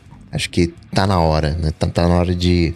Para efeitos práticos é um monstro, né? Não, não consigo imaginar uma, entre aspas, pessoa comum precisando de 32 GB de RAM. Talvez o mínimo já comece ali com 16 GB, ou 16 chegando a 32, talvez 64. Então, para usar o, a, a, nomenclatura aqui, mas acho audaz de que os Macs poderiam vir, poderão ser configurados com até 60, esses novos, né, o de 16 polegadas. Então, o, Apple Santão, com até 64 Aí, Coca, GB de. RAM. pra- De novo, pelo menos um dos Macs. se enforcando, hein? Não se complica. É, pelo menos. Então, então- então tá bom. Então o meu chute, o meu chute, vocês estão me querendo induzir ao erro. Pelo menos um dos Macs com. Não, tô tentando te mais de induzir 16 acerto. gigas. Então me induz ao Não, acerto. não, vê, se- aí vê tá também bom esse não. Aí tá. Não, não, não, não, não, não, não. Pera aí, não é isso que Ah, tá na caramba. nossa lista. Você pode dar Então, esse chute é- no, no chute livre. A lista é. Pelo menos um dos novos Macs poderá ser configurado com até 64 GB de RAM. Que vai dar pra botar mais 16 é óbvio. Nem, isso nem é chute. Vamos ah, lá. caramba. Então, então. Aí é fácil. Então tá bom. Então vou pensar outra então, já que tem aqui da lista. Vai ter leit- leitor de cartão SD. Então eu vou fazer o jogo, o, né, o joguinho pra ganhar. Leitor de cartão SD. Pronto. Vai ter leitor. Vão ter tampa os MacBooks Pro. vai ter tela. Não, mas é uma. Como falei, né? É, eu queria muito entender o que, que aconteceu de 2016, a tentativa que a Apple fez em 2016, 2017, 2018, pra agora desfazer tudo aquilo que ela fez, né? De voltar. Não, tá, tá, tá, tá bom, tá, tá, É, Só, só não vai ter USB-A, né? E se empurrasse um pouquinho mais, sair o USB-A, porque a talagura de HDMI é a mesma talagura de, de USB-A. Se cabe USB-A na lateral, quer dizer, se cabe HDMI, cabe USB-A. E também não uso o, o cartão SD, quer dizer, até uso o cartão SD, mas tem um adaptador. E, né, vai pro espeto, ah, eu quero ler cartão, eu espeto no, no adaptador e vida que segue, né? Entra no, no mesmo caso do HDMI com os dongles. Então fico triste, mas né, é a voz do povo, muita gente. Até o SBA tem gente que quer, né? É meio surreal isso. Depois de cinco anos, a galera ainda querendo o SBA. Mostra que tem pouca coisa o USB-C. Até mesmo para você ter um hub USB-C de verdade. Acho que foi só ano passado que a Intel liberou isso. Você tinha aqueles hubs USB-Cs, mas você só tinha uma porta USB-C full. Você não tinha duas, três portas USB-Cs full, né? Dando recarga, dando dados. Era só, não, tem uma aqui para dados e recarga, as outras são só para recarga, porque não tinha é, é, não rolava uh, o, o chip. A Intel só liberou ano passado. E aí começou a pintar um ou outro hubs que tem é, fusão lá, duas portas, você pode usar o USB-C. Então, chute, leitor de cartão SD. Boa. É, faz sentido. Já discutimos, né, o, o leitor aqui. Bom, É, o é, respondendo a essa questão, a questão do qual- o que aconteceu foi é, bolso. Eu acho que dos últimos anos, dos, das últimas décadas, a Apple teve atitude assim: eu vou mostrar pra vocês o que vocês querem, o caminho do futuro é esse aqui. A parte de conectividade, com essa confiança de que vamos mostrar o futuro e o futuro vai acontecer, não aconteceu. Né? O, a- o mercado não se adaptou tão rapidamente quanto a Apple queria para essa vida de, de dongles e você ter uma entrada de palito de dente ali e só. E aí você que se vire para comprar os dongles que você especificamente vai precisar usar para você para o MacBook não virar um, um, um, um porta dongles de todas as conectividades e cada um usar só 2, 3% do, do, do, de todo o poder que ele oferece de conectividade. E é um pêndulo, né? Foram para um lado extremo, né? Eles chegaram a lançar MacBook, não o Pro, mas ou talvez o Pro, com uma entrada USB-C, ou, ou enfim, ou só o MacBook e nada, talvez. E agora o pêndulo tá voltando para dar um pouquinho o braço a torcer e falar, tá, vamos dar uns passos para trás. Talvez no futuro, né, no, daqui a cinco anos, junto de uma touch bar reformulada, dê para viver o sonho da, da entrada do conector único, mas eu não sei vocês, vocês usam USB-A?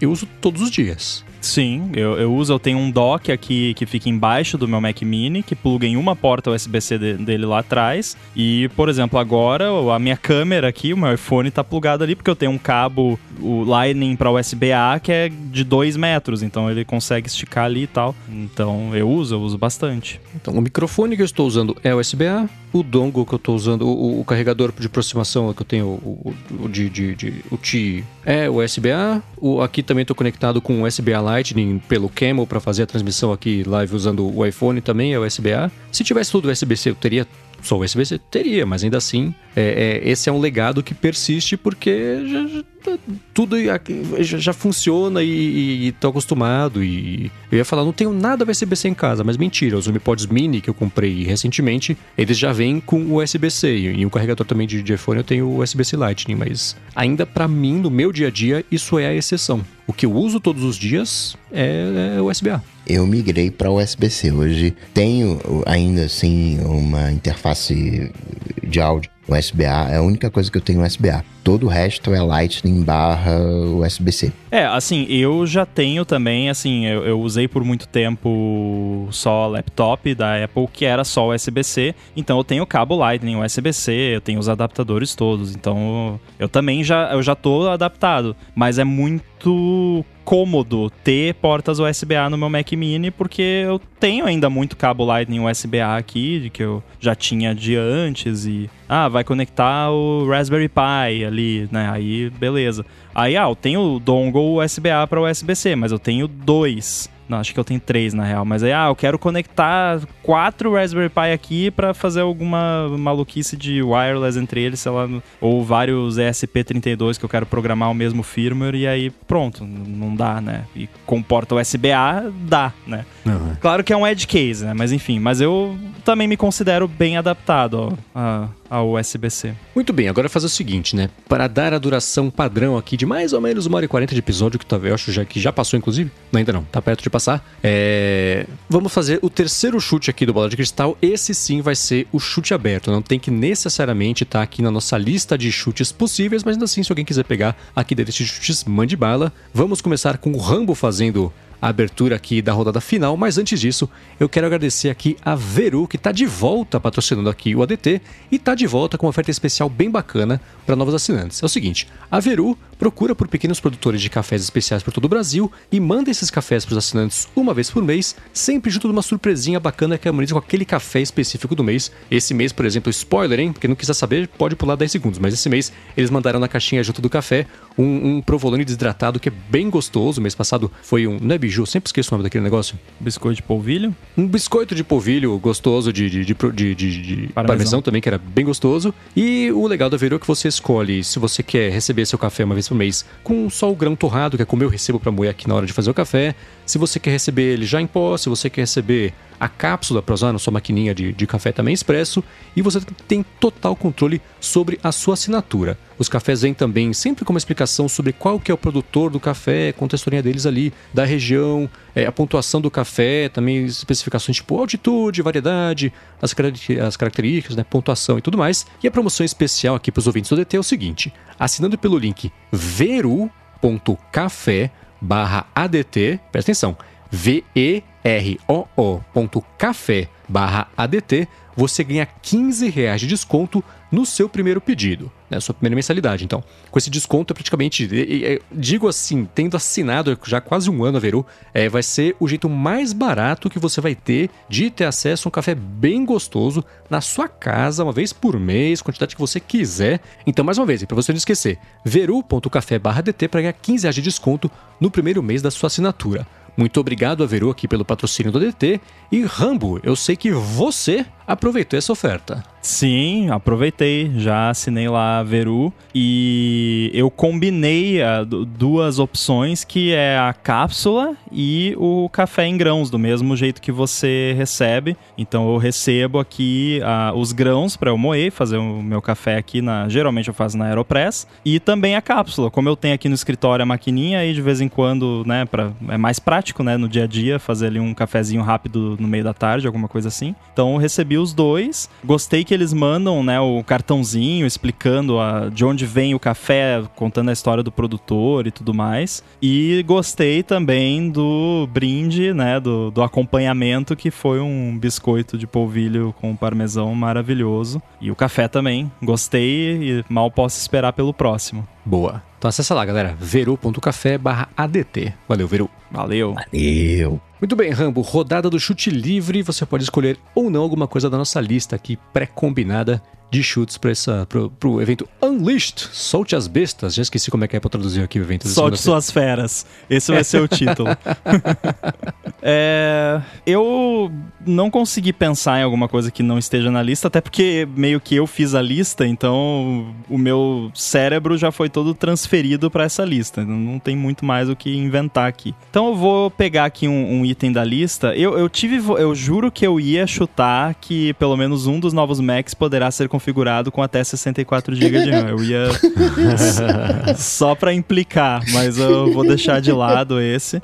É, eu vou chutar aqui que a gente vai ter alguma forma de carregamento com conector magnético em pelo menos um dos novos Macs. Aí pode ser, não sei se eles vão chamar de MagSafe. Eu acho que se tiver vai se chamar MagSafe, mas eu acho que vai dar ali nos laptops, pelo menos, vai ter ali um, um conector magnético, que é outra coisa que a galera reclama desde que a Apple tirou, né? Então seria legal se voltasse algum tipo de, de carregamento desse, desse, dessa forma, né, magnética. A questão que eu, eu fico um pouco assim, e que eu já vi também outras pessoas preocupadas, é se tendo uma forma de carregar com conector magnético, ainda seria possível também carregar via USB-C. E eu gostaria muito que sim, né? Apesar de eu gostar da ideia de um conector magnético, é legal a flexibilidade de você poder carregar via USB-C, principalmente quando tem USB-C dos dois lados. E aí você pode escolher de qual lado você quer carregar. Para dock também, dock de, de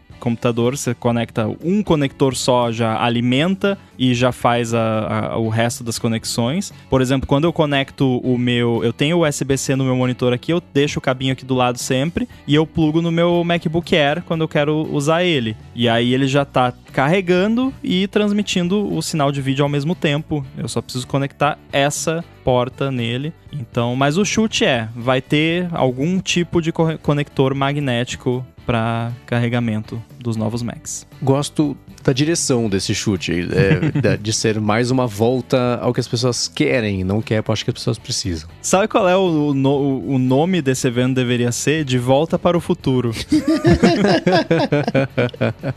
Great Scott. Só que nesse caso é de volta para o passado, né? Na verdade. O... De volta ao caminho certo para o futuro. O recarregador do 13 polegadas, tamanho do Air, são quantos. Qual a potência? Quantos watts? 30 watts?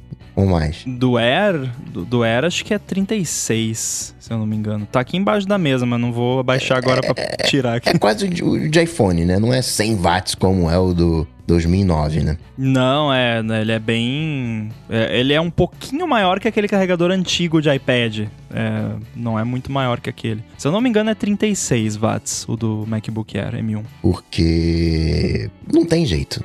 Recarga magnética esquenta. E você ter ali 100 watts, né? 96 para ser preciso, que é o de 2009, 2019.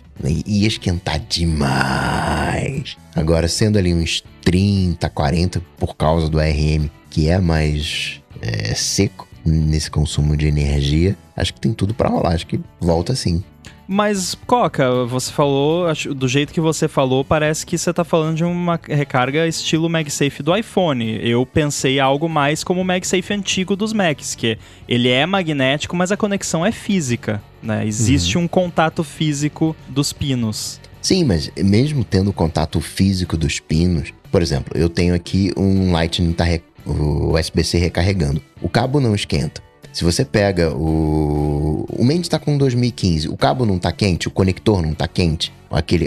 Sim, ele esquenta. Ele esquenta. Eu tenho algumas é... Aí depende da espessura do, do pino, basicamente, né? Se ele for muito fino, ele vai esquentar por causa da, da, da, da corrente grande que tá, tá passando ali, né? Tem umas portas Lightning MagSafe que é um adaptadorzinho magnético. É USB-C, só que tem no meio do caminho um, um, conectorzinho magnético que faz vezes é o mesmo esquema lá. Tem o contato dos pinos, do cobre. O, o, o magnético é só ao redor, não é uma recarga sem fio. Mas ainda assim, igual, esquenta e esquenta muito, mais do que o MagSafe original. Porque é uma potência maior, não tem jeito. É, Uhum. Enfim, acho que tendo né, menos watts, acho que tem tudo, tudo, tudo para voltar. E o carregador do MacBook Air é 30 watts, eu conferi aqui no site da Apple. Então não é 36, é 30 mesmo. É, é um iPadinho, né? É. Bom, eu vou ter que chutar já que tá lista aberta, eu vou chutar. que a gente vai ter. Que o MacBook. Vou ser mais específico, não vai ser pelo menos um, não. Que o MacBook 16 vai ter a opção de 32 GB de RAM. Perigoso Até esse chute 32 aí, ou 32 vai ser uma das opções? 32 vai ser uma das opções. Talvez tenha mais, talvez Mas tenha é- 64. Mas eu não sei, acho que 64. Mas é perigoso. Ó, deixa eu tentar te ajudar, Coca. Ah, é caramba. perigoso esse chute. sa- Esse chute sabe por quê? Porque tem que aparecer na Keynote. Se ele for até 64, que é o que eu acho que vai acontecer, a Apple não vai falar, ah, tem também a opção de 32 e 64. Eles vão falar, e você pode configurar até 60. Eles geralmente eles falam o máximo. Então, mas 32 é até 64 aí. aí é- Caramba, vou ter que escolher outro chute, vocês estão me complicando, hein? Não, mas de- deixa, deixa eu te explicar. É, é que assim, A Coca, regra É que se a Apple falar até 64, como é que a gente sabe que tem como botar 32, sabe? Eu, eu concordo que vai ter, mas assim, não tem como a gente confirmar pela Keynote. A gente teria que ver no site depois. ela tem que falar ou tem que aparecer no slide. É. Caramba, caramba, vocês estão me, vocês estão me complicando, hein? Esses chutes com números sempre são complicados, porque tem muita tecnicalidade na, na jogada. Mas, Coca, faz o chute que você tentou fazer antes. Aquele lá é garantido. Qual do. Estamos te ajudando aqui. Qual chute que eu tentei Você falou que ia ter mais, ia poder configurar com mais de 16 GB de RAM. Ah, é, isso aí, isso aí, isso aí, isso aí. Com mais de 16, esse, esse, eu quero isso aí. Mas não vai ser possível. Eu quero isso Me aí. vê um desse. É, me vê, me vê dois. me vê dois, aí fecha os 32. Não, é que assim, é, vo- você falou antes, daí eu falei, não, então chuta isso no, na- no, no round livre, e, né? Então chuta aí. É porque o, né, qual é a minha, a minha ideia aqui, qual é a minha base para esse chute? Outra coisa que a galera reclama muito, que foi caramba, poxa, que o M1 só. Primeiro, é aquela treta que só ia até 16, né? Ficou muito tempo os MacBooks Pro indo até 16. Aí legal, conseguiram empurrar esse limite de 16. E aí quando veio o ARM, quando veio o M1, a galera de novo, caramba, pá, vai só até eh, 16. E acho que tem esse é o momento de furar, né? É, é a besta, né? Pra, pra furar isso. Eu, eu não quero nem pensar com a potência desse processador, a quantidade de núcleos de, de, de GPU que a Apple vai colocar, vai salpicar lá dentro do, do M1, M2, M1X e o, o nome que for. Mas tem que seguir nessa linha de atender a demanda. Ó, MagSafe, cartão SD, HDMI, tem que furar esse limite dos 16 GB. Então, o, o meu chute é que pelo menos um dos Macs vai ter mais a opção de configurar com mais de 16 GB. Ah, meu negócio da RAM, eu tenho até raiva da Apple, o negócio da RAM no M1, porque é tipo a minha Ana Júlia do, do Los Hermanos, lá que quando alguém vem falar pra mim. É do Los Hermanos? Não. Enfim. é, eu tô, tô bugado já. O cérebro já virou pudim. É que quando alguém vem. Per... Toda vez que alguém pergunta de M1, que eu falo que eu tenho M1, ah, mas e a RAM? Não é muito pouco, não sei o que, e o Xcode, não sei o que. E tudo funciona, né? Mas é óbvio que eu, se pudesse ter 64 GB, eu teria 64 GB, né? Mas não dá. É... Mas é aquilo que a gente Como já é que a falou. Ana? Júlia entra nessa história que eu não entendi? É porque eles não gostam que a banda só é Ah. lembrada por causa da Ana Júlia. Daí quando perguntam em entrevista, eles sempre ficam com raiva, né? Eu fico. Entendi. Já chegou no ponto que me irrita quando alguém me pergunta da RAM do, do M1, porque E queria ganhar um real pra cada, cada vez que me perguntaram do, da memória RAM no, no M1. Mas é, é, é aquela coisa, né? O- o- os, os computadores com processador M1 que lançaram até agora é- são os modelos de entrada, não são os modelos profissionais. Ah, mas o MacBook Pro de 13 polegadas. Ele chama MacBook Pro, mas não é Pro, é só faz parte da, da, da mesma linha ali. É, então, eu tô muito curioso e ansioso por esse evento, porque é nele que a gente vai ver, de fato, né, o que, que a Apple tá preparando para os computadores mais high-end. Eu ainda não acho que a gente vai ver a coisa de fato. Eu acho que ainda vai ser um pouco tímido, assim. Vai ser bom, vai ser maravilhoso, mas ainda acho que vai, vai ser ainda a mesma arquitetura, M, vai ser um M1X da vida, não vai ser M2. Então ainda vai ser os núcleos do A14, mas muito mais núcleos, muito mais GPU e a possibilidade de muito mais memória. E só com isso você já segura a galera aí por pelo menos mais um ano. Aí ano que vem, aí sim, vem o M2, M3, M whatever, que, que vai ser a, a segunda soltura da, da besta. e, e, até mesmo, eu lembro você falando de, quando comparou né, o, o, o ARM, o M1 com a Intel do MacBook Pro do 2019 e você falando que era mais solto. E, e, o ARM permite isso, né? Ele fica mais solto, você tem menos travas, você consegue navegar melhor entre os processos, trocar os contextos. E vai ser uma besta, vai ser um monstrão, com certeza. É, e por ser da Apple, ela consegue fazer umas otimizações bizarras, assim, de tipo, ah, troca de mensagem entre objetos de Objective-C, que é uma coisa que acontece zilhões de vezes por milissegundo num, num computador da Apple. Ela otimizou no processador para essa operação específica ser mais rápida. Então, é, ela otimiza para coisas que ela sabe que são coisas que deixam o sistema dela mais lento por ser coisa que acontece muito, né? Com muita frequência e que é a base de, de tudo que, que roda no sistema. Então, ah, então vamos otimizar isso aqui, ó. Vamos colocar um, um chip só para rodar essa função, né? Não é bem isso, mas é parecido, né? Vamos botar um transistorzinho ali que deixa essa operação aqui mais rápida porque a gente sabe que é importante. É o tipo de coisa que com a Intel ela conseguiu otimizar no lado do software, mas o o hardware era da Intel, né? Ela não tinha muito como otimizar naquele lado. Muito bem, eu vou encerrar aqui a minha participação e a edição milésima aqui do Prêmio Bola de Cristal do DT falando que os dois MacBooks Pro novos que vão ser chamados de, ou referidos como 14 e 16 polegadas, é, apesar da possibilidade de ser um pouquinho diferente ali, mas acho que eles vão ser conhecidos por isso. Os dois vão contar com uma câmera frontal de 1080p e os dois vão ter o recurso de Center Stage para a galera usar quando for fazer FaceTime. Então, você os dois. bem específico, os, os, dois, dois, é, você bem específico. E tem que ser 1080p, se for 4K 1080p. não vale. 1080p, é, é, é. Perigoso esse, esse aí, hein? 4K. A Apple usa uma câmera VGA sem vergonha até hoje nesses Macs. Acho que ela vai colocar 4K.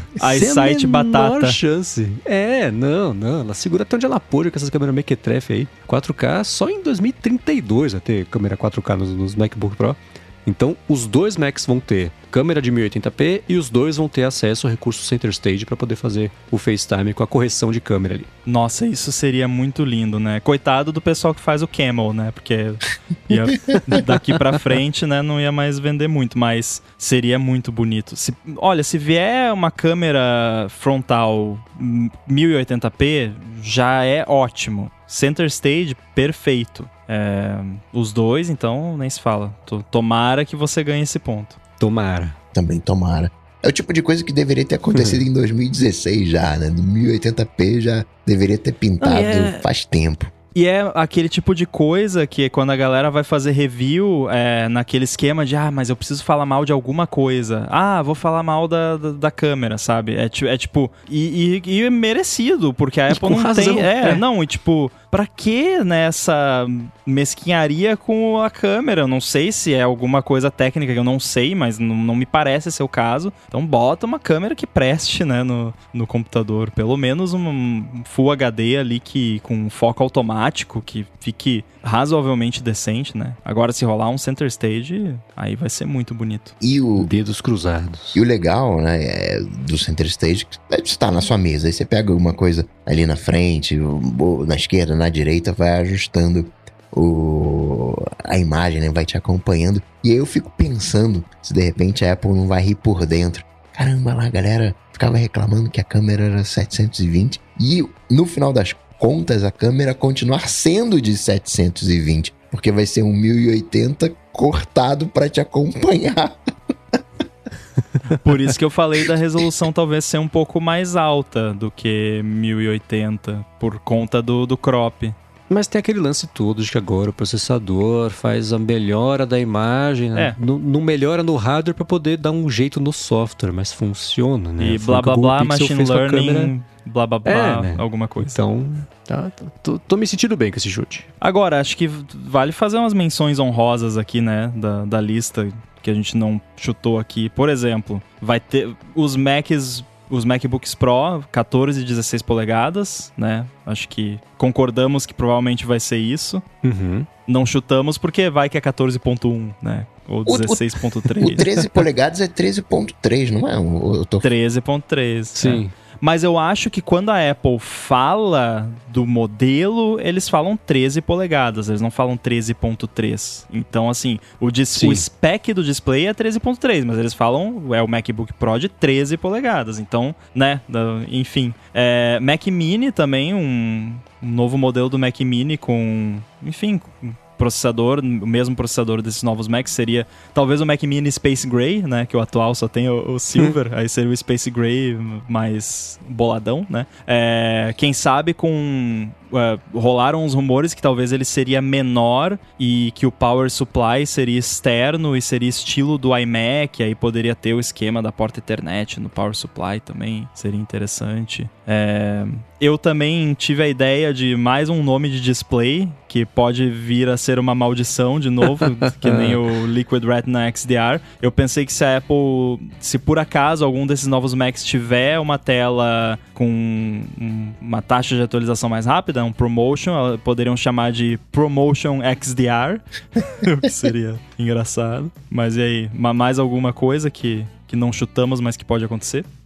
Eu passei esse tempo aqui caçando. A tela de 15 polegadas também não é 15 cravada, é 15,4. Então nos dois Aí. tem essa diferença. E do iPad também, redondo pra cima. Acho que de não sei quantas polegadas, era, na verdade é X menos ponto .1. Não chega a ser. O maior é de. O Pro é de. Quanto que é? 13? Dezesse- Não, o iPad? Ah, o iPad É. eu não sei. Enfim, é, nunca é preciso, é só um- uma referência. 12.9, que, que seria o de 13. É, então é, é sempre um arredondamento ali, não é preciso não. É o É, acho que de essas são as que eu 16. escolheria também. O de 16, pelo que eu tô vendo aqui, é 16 mesmo. Então é o único. É exceção que prova a regra. Exatamente. Muito bem, se você quiser encontrar os links aqui do que a gente comentou ao longo do episódio, entra no área de transferência.com.br ou dá uma espiada aqui nas notas do episódio também. Quero agradecer, é claro, aos nossos queridos detentos no apoia.se barra área de transferência e picpay.me barra área de transferência. Agradecer ao Edu Garcia aqui que editou de quinta para sexta-feira o episódio. Muito obrigado, Edu pelo Corre de Sempre. Você é muito ponta firme se você precisa de qualquer tipo de trabalho de produção audiovisual, de audiovisual não, visual. Conversa com o Edu que ele vai poder te ajudar.